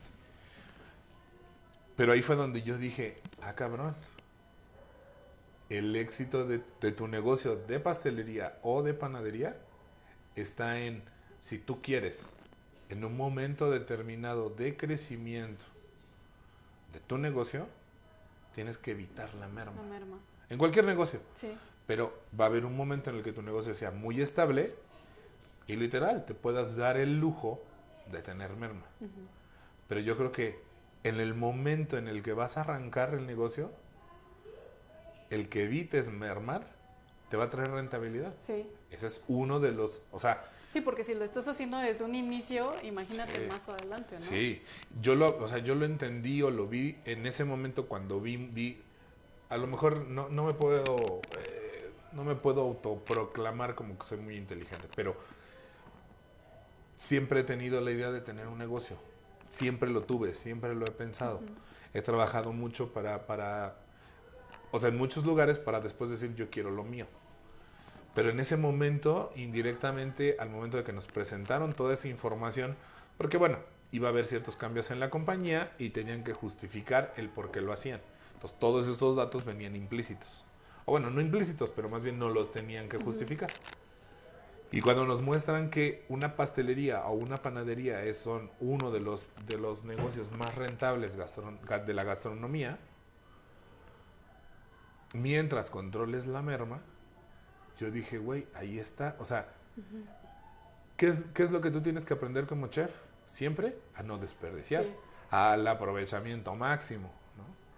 Entonces, fue cuando yo dije, si pones un negocio, de entrada, tiene que pegarle a la merma. Si evitas la merma al 100%, tu negocio, poco a poco, con trabajo, con esfuerzo, se va a volver rentable. Porque es prácticamente un hecho. Entonces, eh, esas son cosas que indirectamente o sin querer conoces y aprendes y dices, "Ah, ok, entonces empiezo empiezo a establecerme solo con pedidos, Sí. solo con pedidos, solo con pedidos, ¿no? Entonces, de qué es bueno es bueno, Sí. ¿no? Sí. Eh, De Digo, que- al, fi- al final, tú, tú lo tienes que, o sea, sí yo entiendo que eh, por un lado está como el, el amor, la pasión con la que lo hacemos y que es, digamos, nuestro máximo, ¿no? Pero no deja de ser un negocio. Entonces, Y no deja de ser mi modo de, sube- de Sí. sobrevivir, al final de cuentas. Sí. Sí, y el que me apasione, el que lo ame, el que me guste, no significa que no lo debo de ver con responsabilidad, con seriedad y como mi método de, de vivir. ¿no? O sea, al final de cuentas es eso. Entonces, eh, eh, bueno, en el globo, además de, de muchas situaciones fiscales, este, de dineros, de pagos y demás, pues había muchas situaciones de que la, la compañía era muy complicada en el sentido de, o sea, la, el- el- la gente era muy complicada. ¿no? La gente no era comprometida con la empresa, a la gente le valía madre la merma, ¿no? Este, algunos compradores o algunas personas mermaban a propósito. O sea, hay una serie de problemáticas con el tema, eh, eh, podríamos decir que del personal o- Sí. o, humano. No sé si continúen, espero que no. Pero la realidad es que, pues de que es complicado, es complicado. Pero vaya, si algo podría yo aportar para el mundo, yo diría, si tu negocio puede empezar con pedidos, a pesar de las dificultades que refieren los pedidos, ¿no? Pues, tratar de, ese podría ser un buen método para empezar a emprender. En panadería o, en, o en pastelería. ¿no? Aseguras y le pegas a lo más importante, que es la merma. Ahorita, ahorita tú... y aseguras la venta, ¿no? Sí, aseguras la venta. Ahorita tú cuánto pan mermas. Mm, Pues realmente no mucho. O sea, si acaso, no sé, es que eso es muy poco. ¿no? Eh, de repente, por ejemplo, eh, digamos que nos sobran, no sé, dos piezas o cuatro piezas por ahí de, de algún pan, ¿no? Pero normalmente lo que hacemos nosotros, pues yo se lo doy a mi papá, a mi hermano. Y, por ejemplo, ahorita que lo hemos manejado, o que más bien hemos estado educando a nuestros clientes, eh, mis papás se sacan de onda de repente porque a veces ya no hay pan, ¿no? O sea, ¿qué? ¿No? O sea, Sí. sí, o sea, a veces se sorprenden de que, de que no sobró pan. Entonces ya hemos estado... Sí, porque, Sí. porque para ellos es, ah, y ahora no hubo panecito. Sí. Pero para, para ti es chingón, Sí, se fue se todo. vendió todo, sí, sí. claro. Sí, sí, sí. Y no lo tuve que, que bajar de precio, ¿no? No tuve que, que regalarlo. Sí. Sí, porque esa es otra de las cosas. Entra uno de repente en una crisis y dices, puta, no se está vendiendo, pues le cambio la mantequilla a una más barata, pues le hago, pues le compro, pues le, lo, o lo hago más pequeño para darlo más barato, que es por ejemplo lo que han hecho justo La mayoría. la mayoría. Digo, de nosotros algunos lo han hecho, pero tú velo tan solo en las presentaciones, no es el caso, ¿ah? y yo casi no consumo, pero vete a la tienda, pa- de todo hay eh, paquete de galletas que antes eran de 8, de Sí. 4. Ajá. Un gansito más pequeñito. Nada más que la este, envoltura sigue siendo como el mismo Ajá, tamaño, ¿no? sí, ¿no? O, o esto o aquello, ¿no? Entonces, tú te das cuenta cómo la industria va cambiando porque tienen que mantener un, un precio. Ese- esa charola que tú ves ahí es mi merma de dos meses. Del recorte de los panes, del recorte de los Ajá. bizcochos, de lo de los pasteles. La voy juntando, la voy congelando y ya cuando es mucha la seco, hago budín de pan o a ver qué, qué hago. Pero eso que está ahí Pero envuelto... terminas haciendo otro producto, sí, ¿no? o sea, tienes que meterle algo más de lanita porque hay que meterle huevo, leche Sí. otra vez. Pero ese es mi merma de dos meses. Y aún así, lo, o sea, genero esa merma por estética, sí, sí. más que nada. Sí, porque si tu producto lo, lo requiere, Exacto, hay que cortarle ajá. la pancita del bizcocho. sí, para que se vea bonito. Y aún así a veces lo que hago, ¿sabes qué es? Cuando la pancita más o menos la puedes medio acomodar, la trato de aprovecharla, ¿no? O sea, los cortas y dices, bueno, esta la voy a poner en medio porque le puedo poner más crema, rellenar y va, órale, ¿no? Entonces, pero, pero imagínate, o sea, en realidad una charola para dos meses Sí. es bien, relativamente poco, ¿no? Y ahorita porque ya no, ya no la llevo allá a la casa. Pero cuando estaba yo trabajando y preparando en casa, en casa de este, este, en, en mi casa, en casa de mis papás, el recorte lo iba yo juntando en un bowl y de hoy para mañana ya no amanecía. nada. ¿no? O mañana quedaba un poco y de la hora de la comida ya no pasaba, ¿no? Entonces, sí, sí es, o sea, lo has dicho en repetidas ocasiones, reeducar a los clientes, entra- hacerlos entrar en tu esquema, este, es complicado, Sí. sin embargo no es imposible. Y poco a poco también se tiene que ir dando esa, vaya, esa educación. ¿no? Sí, claro. Por ejemplo, ahorita lo que estamos haciendo es, nosotros normalmente trabajábamos, ok, sí, sobre pedido, pero obviamente, no sé, tú haces una masa de, de croissant, ¿no? Te salen 12, un suponer. Y te piden, o sea, el cliente nada más quiere 3, ¿no? Entonces, estábamos tratando de venderlo por, por, cier- por ciertas piezas para que Sí. a nosotros también mm, Nos convenga, Sí, sí, porque el hecho de hacer una masa y nada más vender dos piezas, pues sí es complicado, ¿no? Sí, sí tienes Eh, que establecer tus mínimos. Ajá. Sí. Eh, pero, por ejemplo, seguimos haciendo eso, pero eh, un día a la semana estamos sacando como un menú de varios panes para que eh, el cliente pueda decir, ah, bueno, quiero uno de estos, uno de estos y uno de estos, ¿no? Sí. Entonces, esa, esa parte también es, es muy importante, ¿no? El hecho de, de ver qué tanto vas a hacer y qué tanto requieres vender. Ujú. Sí, tienes, tienes que encontrar los diferentes canales, las diferentes formas. Y bueno, yo acá lo que hago es, eh, yo la mayor forma en la que vendo es a través de bodas.com. Ahí es donde llegan casi todos mis clientes de bodas, ¿no? o sea, de pasteles de bodas. Pero también llegan, o sea, llega de repente el pastel de bodas que es para 30 personas. Entonces yo sí les digo, el pastel más chico que elaboramos es para 50. Ah, perdón, lo siento. Dices, güey, es que con, cin- si tú lo compras de 50 personas, yo te lo llevo. O Sí, sea, sí, yo sí, ya te lo yo ya cubrí lo suficiente para poder llevártelo a donde sea. Sí, claro. Si, y luego me dicen, ¿y si le pago el envío? Te voy a cobrar más o menos lo mismo que el de 50, Ujú. pero sin darte pastel. Y a veces la gente dice, no, le pago mejor el envío. Pues no te conviene mejor comprar un pastel Ujú. 20 porciones más grande y a ver a quién lo repartes, ¿no? Sí. Entonces, eh, eh, sí, el, el- el tema con los pedidos también es establecer mínimos. Porque pues no te conviene a veces ni echar a andar el horno, o sea, encenderlo y precalentarlo por tres piezas o por cuatro piezas, ¿no? Entonces sí, o, o a menos que digas, ok, le vendo las cuatro, pero ya sé que los otros ocho se van a ir, ¿no? Entonces, sí, e- e- es un constante, es un constante. El, el tema de los pedidos es, creo yo, muy bonito. Ya hablamos de que es muy rentable. Pero sí, conlleva reeducar a tu... Eso es lo más complicado. Sí. Reeducar a tu cliente. Eso es lo más, más complicado. Sí. Porque ya una vez que yo acá tengo clientes que ya dicen, ah, ok, ya sé que te tengo que mandar mensaje. Que ya saben cómo funciona todo, Sí. ¿no? Y hasta ellos mismos lo van viendo.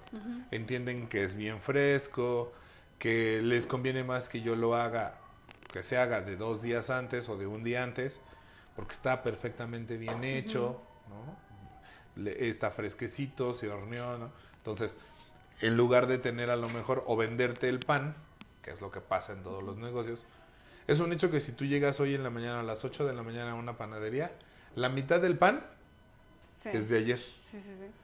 Si es una super panadería que vende mucho, a lo mejor tengas pan de la mañana. Pero considerando a temas de producción, una panadería que el personal entró a las 5 de la mañana, por mucho hay pan a las 10 de la mañana. Por mucho. Sí. Por muy cabrón que sea el panadero. Por mucho que haya hecho producciones de ayer, por mucho lo que sea. O sea, estoy seguro que a las, por muy temprano a las 9 de la mañana hay pan. A menos que de verdad tengas mucha infraestructura de, Sí. De guardar ¿no? Sí, a menos de que tengas o un turno de la noche. Ajá, un turno de la noche. Sí, un turno de que la te noche sí. saque Sí. este, el pan que Sí. requieres a fermentar. Y estás de acuerdo que un turno de la noche son 8 horas enteras. A lo mejor el de la noche son tal vez a veces 7, dependiendo, ¿no? Pero, pero ¿cómo se dice? Pero, este, la realidad es que o tienes un turno entero que esté trabajando eso para que tú a las 5 de la mañana tengas pan. Si no, no sería posible. Vamos, voy a volver a contestar y ya vamos a continuar con la última parte. Vale.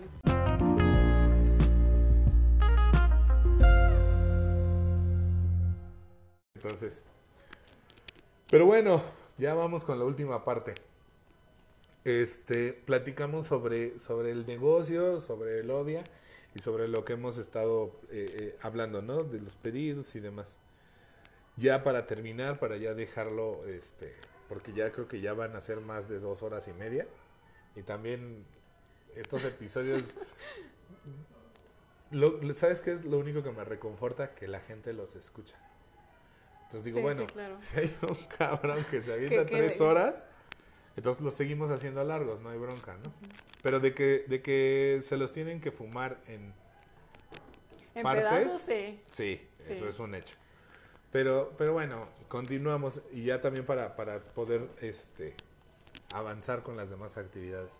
Este, decides, ah, bueno, eh, tuvimos contacto, empezamos a hablar hace poquito que me agregaste a Facebook. No, no te tenía en Facebook, no, no estábamos este, conectados por ahí, pero yo ya te seguía en Instagram.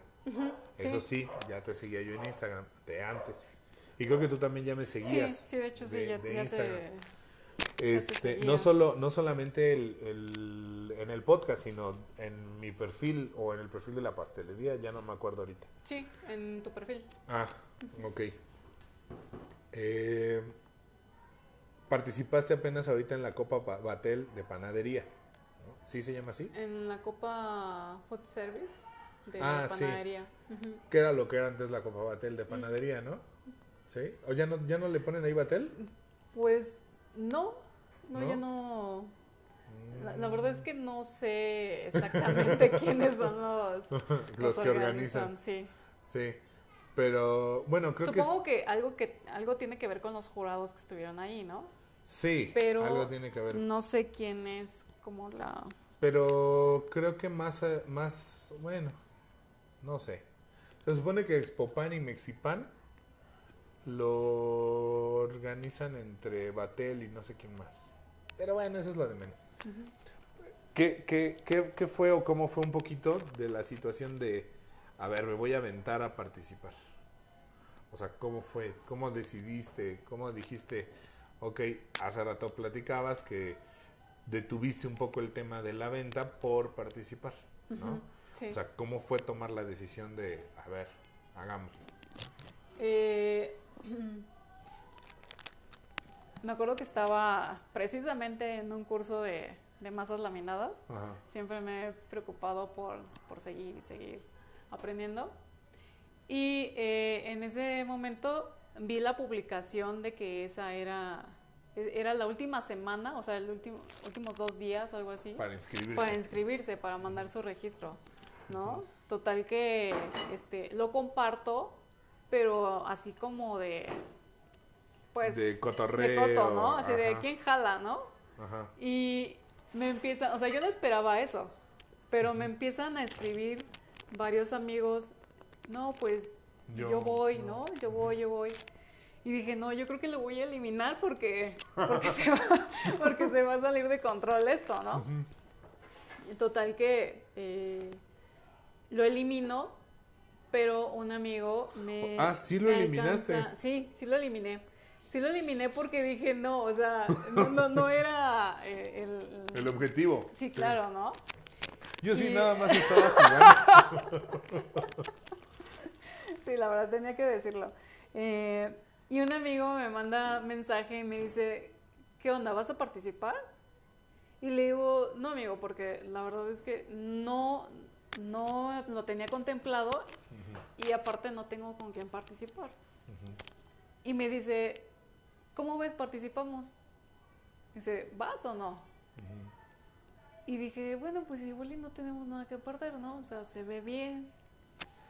Eh, no sentimos como mucho miedo en ese momento y dijimos, bueno, va, mándame tus datos, yo pongo mis datos y shalala.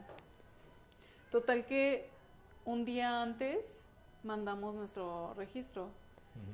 Eh, para esto mandamos un número de seguro social del IMSS, pero pues en este momento ninguno de los dos tenía eh, IMSS, ¿no? O sea, nada más teníamos nuestro número, pero no estábamos dados de alta en el seguro. Sí. Total que eh, pues ya lo mandamos así y en la noche de, de ese, no, del siguiente día nos dicen, no, pues ya, son aceptados. Al día siguiente publica, publican todos los participantes y nos dicen, pero mándenme sus números de, de seguro correctamente, ¿no? Yo creo que vieron por ahí que... Sí, pues, que no estaban dados de alta. sí. Ajá. Y pues ya, total que tuvimos que contratar un seguro. eh, Madres. ajá, sí. Fíjate, Eh, bueno, perdón. ¿Quién, yo, yo no pensaría para nada que sí es importante porque obviamente que los vas a someter a trabajar en un área de trabajo donde hay cuchillos, cierto, sí, de cierto riesgo. Jamás pensaría que por ir a participar necesito estar dado de alta en el seguro. O sea, tener sí, servicio tener un médico. seguro, sí, sí, sí. tener seguro médico, servicio médico. Y pues ya estuvimos buscando lo del seguro y cuando vemos los participantes, pues dijimos, es que esto, esto sí va en serio, ¿no? O sea, vimos como el perfil de los participantes y dijimos, ouch, ¿no? O sea, creo Ajá. que, creo que esto ya no es un juego. Total que, eh, pues yo fui con la Asociación de Artes Dulces Ajá, sí. y pues eh, traté de pedirles un poquito de apoyo en ese sentido para poder eh, practicar, porque pues estábamos de polo a polo, ¿no? Eh, él también vive en el Estado de, de México. Pero de aquel Pero lado. de aquel la lado, ciudad. sí. Y entonces necesitábamos un lugar céntrico para poder practicar. Y pues nos dieron chance de, de hacerlo ahí, en Nugatín. Y pues ya estuvimos ahí, ahí viendo qué onda.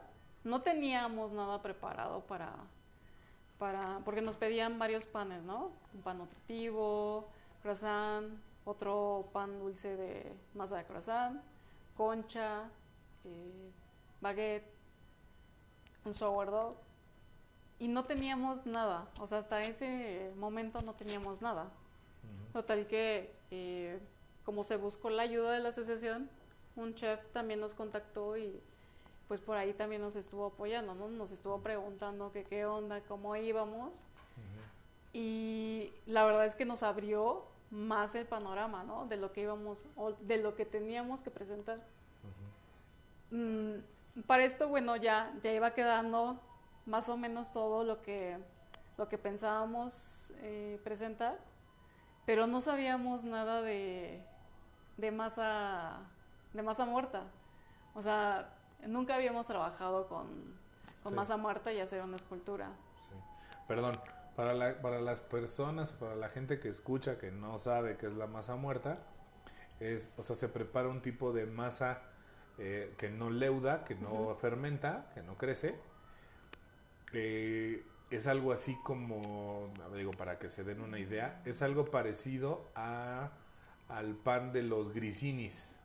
Ah, Algo así sí, por el estilo. Algo parecido. O sea, un poquito más duro. un poquito más duro y mucho más seco, Sí. en realidad. Pero tiene una, una cuestión o una maleabilidad como de una plastilina. Correcto. Entonces ya tú puedes tal cual este, modelar, eh, hacer alguna figura, o la horneas y ya eso la endurece, la Ajá. sella. Entonces, este, digo, es que en Aspic las hacíamos. Y yo hice, nosotros practicamos haciendo dos. Jamás en la vida he vuelto a hacer una figura de masa muerta, pero, pero en Aspec hicimos dos. Mm. Y el profesor que las daba, este, era un, o sea, para eso era muy bueno.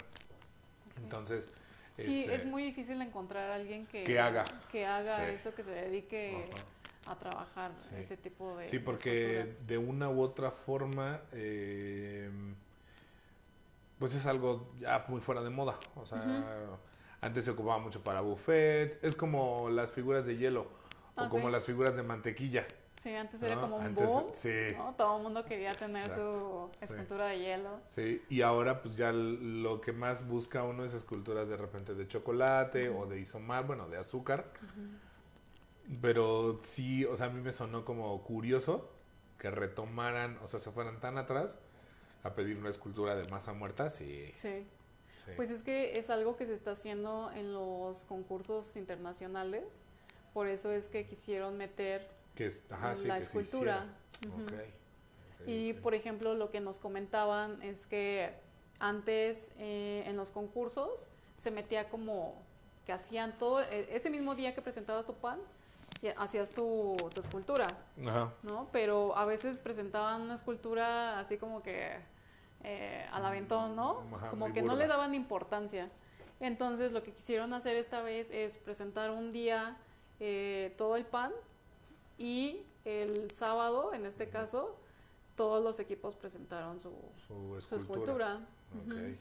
Sí, a- al final de cuentas, volvemos a lo que hemos dicho desde, desde antes de grabar. Lo ideal es que las personas que concursen, que después van a representar a México, pues estén en línea con lo que concursos internacionales pues eh, exigen a un momento no determinado este y a veces creo yo digo yo no he competido no en o sea de esa forma pero incluso en los pedidos a veces dices ay esto lo dejo morir porque ya sé que esto no le importa tanto lo que es más importante es esto, esto. esto debe de quedar bien Sí, sí, sí.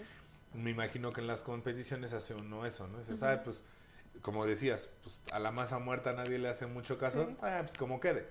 Entonces también debe de, de crecer la exigencia para que el nivel Sí, claro, porque vaya ya en- en teníamos todo un día, ¿no? Exacto. Entonces, ni modo de presentar algo. Cualquier cosa. Sí. Sí. Pero, por ejemplo, eh, bueno, en este caso, pues no sabíamos que teníamos que eh, tener, o más bien gastar tanto, ¿no? O sea... ¿En la- en la también masa muerta? no, no, no. En o sea, general. en general, ¿no? Eh, eh, creo que sí es importante mencionar eso. El hecho de, de meterte a un concurso implica, o sea, no se ve, no se nota, pero implica mucha inversión eh, monetariamente, como de tiempo, como de esfuerzo, como de sueño. ¿no? Claro. Y, y pues nada, aún así decidimos participar y, y ver de qué estábamos hechos. Al final de cuentas, ¿qué, eh, ¿hubo algo de patrocinio? O sea, ¿hubo algo que les dieran, que les dijeran, ok, traigan esto, pero nosotros vamos a ponerles la harina? ¿O todo lo costean ustedes? O sea, todo lo que preparan sale de su bolsillo. Pues, por ejemplo, estuvimos haciendo pruebas y en ese caso sí recibimos algunos bloques de, de mantequilla. Como, como ayuda, ¿no? Como apoyo, pero eh, la mayoría de cosas, o más bien, pues yo creo que todo lo demás, obviamente sí hubo chefs que se acercaron y nos dijeron, no, pues ten, este, ¿sabes qué? Si necesitas eh, un termómetro, una regla, aquí está, ¿no? Eh, pero sí, en cuanto a ingredientes, sí tuvimos que comprar Costear todo. nosotros, y tanto como para pruebas, como, Como para, ese día en el concurso, sí. Eh, lo único que nos dieron en el concurso fue la mantequilla, Ujú. la harina y pasitas. Pasitas California, ¿no? que es como Que eran- parte de... Son parte de los, de los, este, del patrocinio que ya está con la expo. Exacto. Sí, claro. Sí. Sí, pues al final de cuentas vo- volvemos a lo que decíamos, ¿no? Eh, valdría la pena que una empresa que fuera de y bueno, sin que suene a queja. Y vas a con- coincidir con lo que voy a decir a continuación. Así fuera un kilo de pasitas, ya no salió de tu bolsillo. Y aún que lo que fuera, pues ya es una ganancia, ¿estás de acuerdo? Sí, Así sea un kilo de harina que yo ya no gasté, pues ya me echó la mano, Sí. al final de sí, cuentas. Pero, o sea, eh, hay empresas que gastan enormidad de, de capital en tonterías, porque es la realidad. ¿Por qué no invertir de alguna forma hasta, hasta quedas mejor? A ver, pues vamos a llevar una empresa, no voy a decir nombre de nadie, ni de ninguna empresa. Pero pues una empresa de chocolate o una harinera que es aquí en México o alguna, a ver, les voy a dar además esto y les voy a poner esto otro y ¿por qué? Por bien de la misma industria, ¿no? Sí. Del, del crecimiento de la industria al final de Sí, cuentas. y hasta a ellos les convendría, ¿no? Porque al final, pues, eh, podría, podría haber por ahí una mención, podría haber como varias Sí. cositas, ¿no? Igual y haber como un apoyo de regreso. Sí, porque incluso hasta lo- vamos a, a poner un ejemplo sin sentido y vamos a mencionar a alguien, hay- a- le, le vamos a hacer el, el comercial. Harina de alta proteína. Es algo que hoy en día tiene un chingo de demanda, pero pocos lugares venden por kilo. Entonces, o compras un bulto de 5 kilos, que es el más pequeño, o compras un bulto grande, ¿no? O sea, el, el de 42. ¿Por qué no decir, yo les pongo la, la marca que quieras, yo les pongo la harina de alta proteína? Y ya el comercial va a estar, va a estar hecho. Sí, sí, sí. Ajá. ¿Por qué? Porque en lugar de que tú lleves el lisondo y el del otro lleve hoja de plata y yo, ajá, todos hacen igual y dices, ya ven, todos tuvieron un súper resultado, si fuera un cabrón de marketing, porque es nuestra harina la que están ocupando, ¿no? Claro. Nuestra harina está hasta para competencias. ¿no? Por ejemplo, en, en ese Sí. caso, eh, en el caso de la harina, pues sí, sí hubo eso en el concurso. O sea, Ujú. sí nos dieron a todos eh, el harina, ¿no? O sea, todos ocupamos la misma harina. Sí. Pero eh, tal vez por ahí, eh, entre otros ingredientes, tal vez hubiera ayudado un poco Un más, poco ¿no? más, sí, ¿no? Porque tenías que traer que la levadura, que la sal, que, este, no sé, otras cositas que tú ibas a ocupar. Sí, y al final de cuentas, como lo dije, el, el comercial se hace solo. y, ¿Y cuántos equipos eran? ¿Cuá- Nueve. ¿Cuántos kilos de sal? Ejemplo, ¿cuántos kilos de sal había entre todos los equipos? ¿Diez? Te aseguro que en todo lo que preparaste no te gastaste un kilo de sal. era ¿estás de era como más los toppers que llevabas, ¿no? De huevo, eh, todos tus ingredientes. Yo tengo como seis meses con un kilo de sal. O sea, y, y de- como empresa, a una empresa que regale 10 kilos de sal, de levadura, te acabaste, a lo mejor la levadura sí se gastó bastante, ¿no? Porque hiciste diferentes. Cuatro bloques, o sea, cuatro cuadritos, o no sé qué levadura has ocupado, fresca, seca, pero ¿qué? Nueve, nueve paquetes de esos de un cuarto de levadura seca. ¿Qué? Una empresa ahora ga- gastaría mil pesos en regalarte, ¿sí me entiendes? Ok, sí. Y el, y el, Sí, sí, sí. y el comercial le va a salir súper barato. Porque te aseguro que el fulanito que está en la fila viendo el concurso y le dicen, aquí ocupamos la levadura fulana, va a decir, ah, es la levadura, a lo mejor no en ese momento, tres, cuatro meses después, es la levadura que ocuparon en el concurso, la voy a comprar. O sea, eh, y, el, y al final de cuentas, tú, no, tú como empresa no perdiste, pero el apoyo que le diste a la industria es más, o sea, tiene mayor peso que lo que perdiste. Esa es una realidad. Sí. Es lo que le No- falta no, a han las sabido empresas. aprovechar algunas empresas eso. No han sabido aprovechar el crecimiento que tiene la, la pastelería, la repostería, la, la panadería. No lo han sabido aprovechar. Ay, voy a irme como mi hermano, pero por, por el capitalismo. pero bueno, chef, este, ¿algo más que quieras agregar? Digo, después de esta experiencia de, del, del, este, del participar, ¿lo volverías a hacer? ¿Volverías a intentar participar? Ah, bueno, quedaron o, o obtuvieron un tercer lugar, ¿no? Sí. En, en- en el concurso, sin querer, porque tú misma lo dijiste, sí, fue sí. como de la noche a la mañana. El primero y el segundo iban a ganar una beca de estudio, ¿no? Algo así. Sí, Ajá. sí, iban Y- a... Y el tercero que ganó. te pasa, no, es que, mira, te voy a decir, este, mi amigo Héctor, que es este mi amigo de toda la vida, él participó, iba a participar Ajá. por cuestiones de su economía y su organización, dijo, no, ya no, no me conviene, ya no fue. Ok. Y por eso fue que supe cuál era el primer premio, porque el güey ya se sentía allá. Ajá, ¿no? ya se sentía con su... Y está, está bien, digo, al final de cuentas, pues para eso participas, para, para pelear un lugar así. Pero pues creo que igual no estaba preparado, no tenía con quién hacer nada, este, se dio cuenta que muchas de las cosas que le pedían, pues le hacían falta, Ujú. pero sobre todo, lo más importante, eh, no tenía la lana para invertir, para comprar harina, para comprar... Entonces dices, no, pues si no tengo para que me pueda, o sea, no tengo lana para ir y participar, luego no Sí. gano, o sea, él siempre mejor dijo, no, mejor ya no voy. Y sí estaban, o sea, sí salió dentro de los seleccionados, de los que... Sí, es que sí tienes que estar abierto a que, o sea, que no puede, o sea, igual y no ganas un lugar en el, en el podio, ¿no? Sí, claro.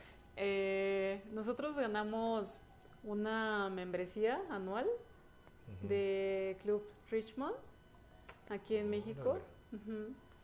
Y, y unos hornos de, de KitchenAid. Órale.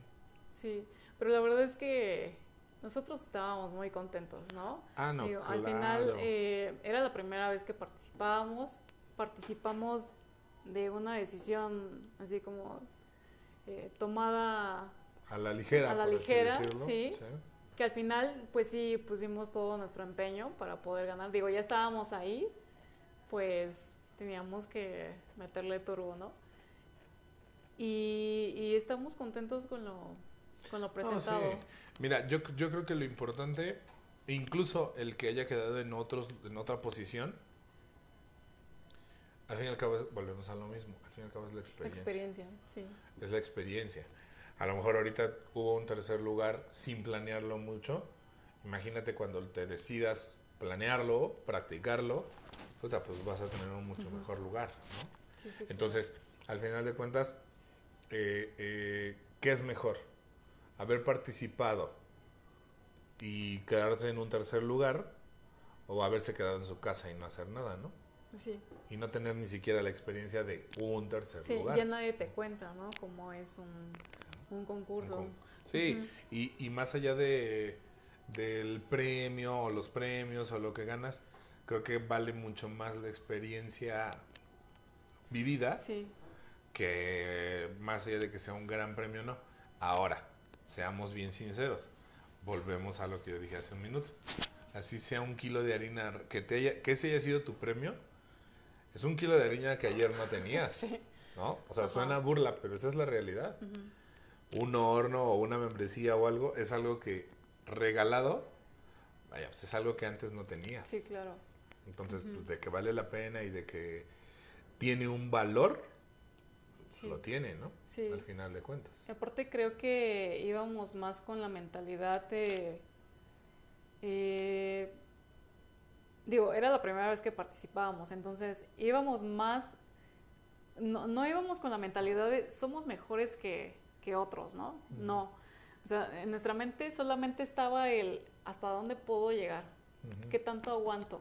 Porque también el ir a pararte frente a unas personas que igual y conoces, igual y no, y estar dispuesto a recibir críticas de lo que tú estás haciendo, también es otro, otro rollo, ¿no? Claro. Sí, y es una exposición diferente de tu trabajo porque ahí sí es matar o morir. Eh, o sea, sí, tal cual, matar o Sí. morir.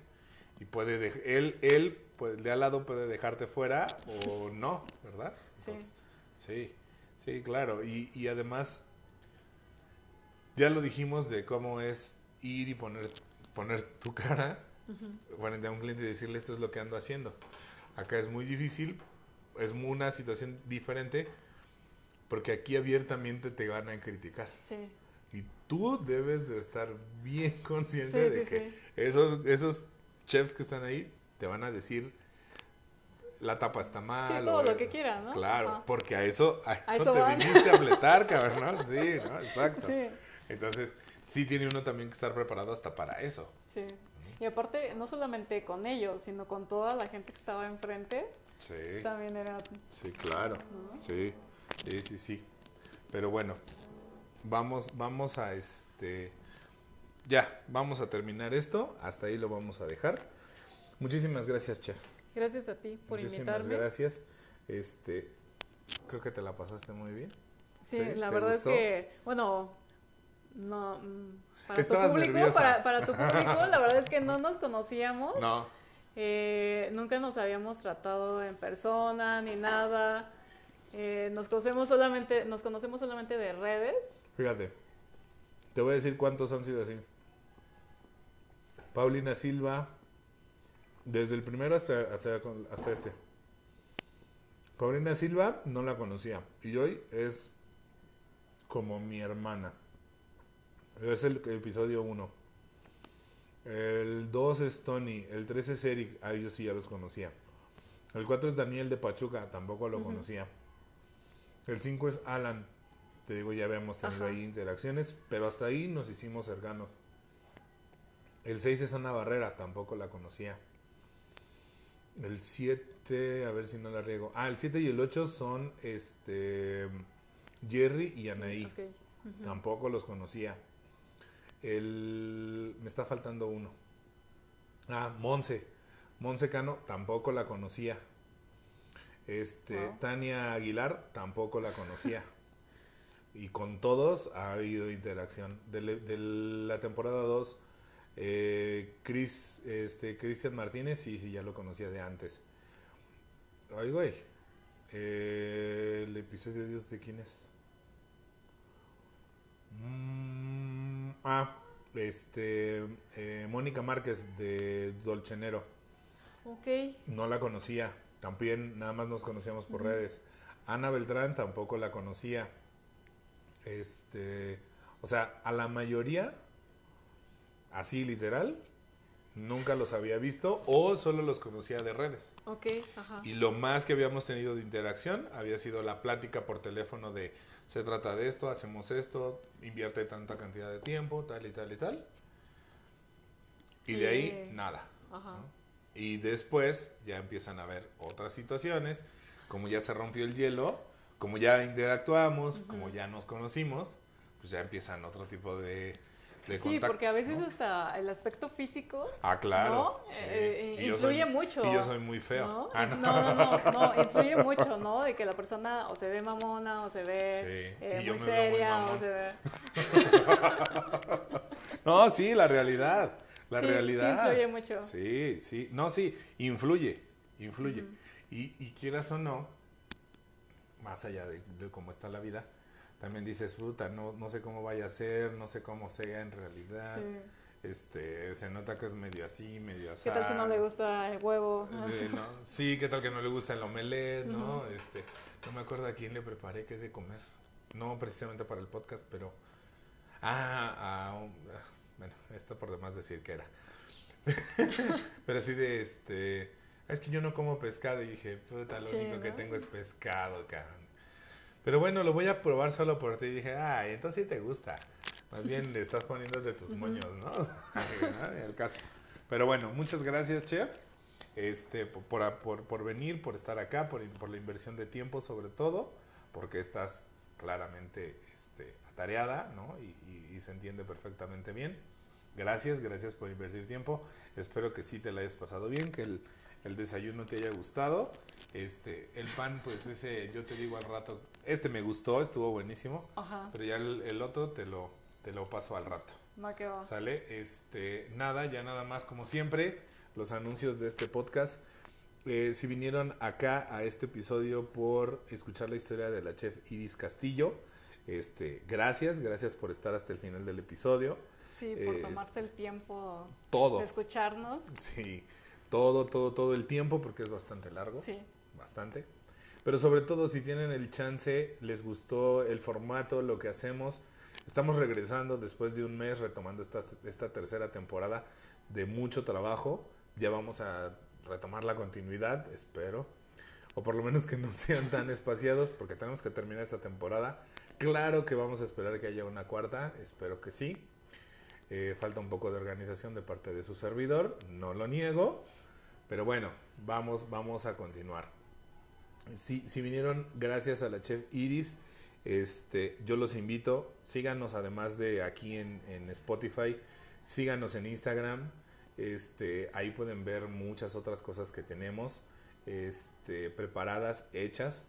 Eh, también tenemos por ahí un área donde ponemos una canción que se me fue por completo, hasta ahorita me estoy acordando. Este, chale, qué pedo conmigo. Es que ha sido difícil retomar, o sea, he estado muy ocupado.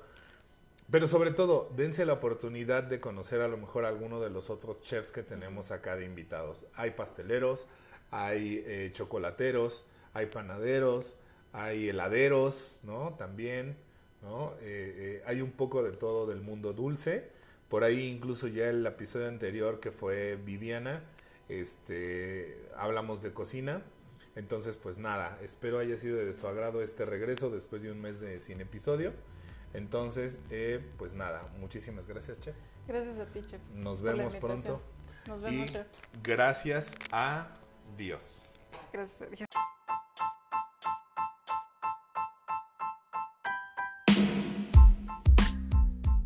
Todas las opiniones expresadas por los chefs invitados son de exclusiva responsabilidad del autor y no representan la opinión del presentador y de ningún miembro de la producción de Nos echamos un postre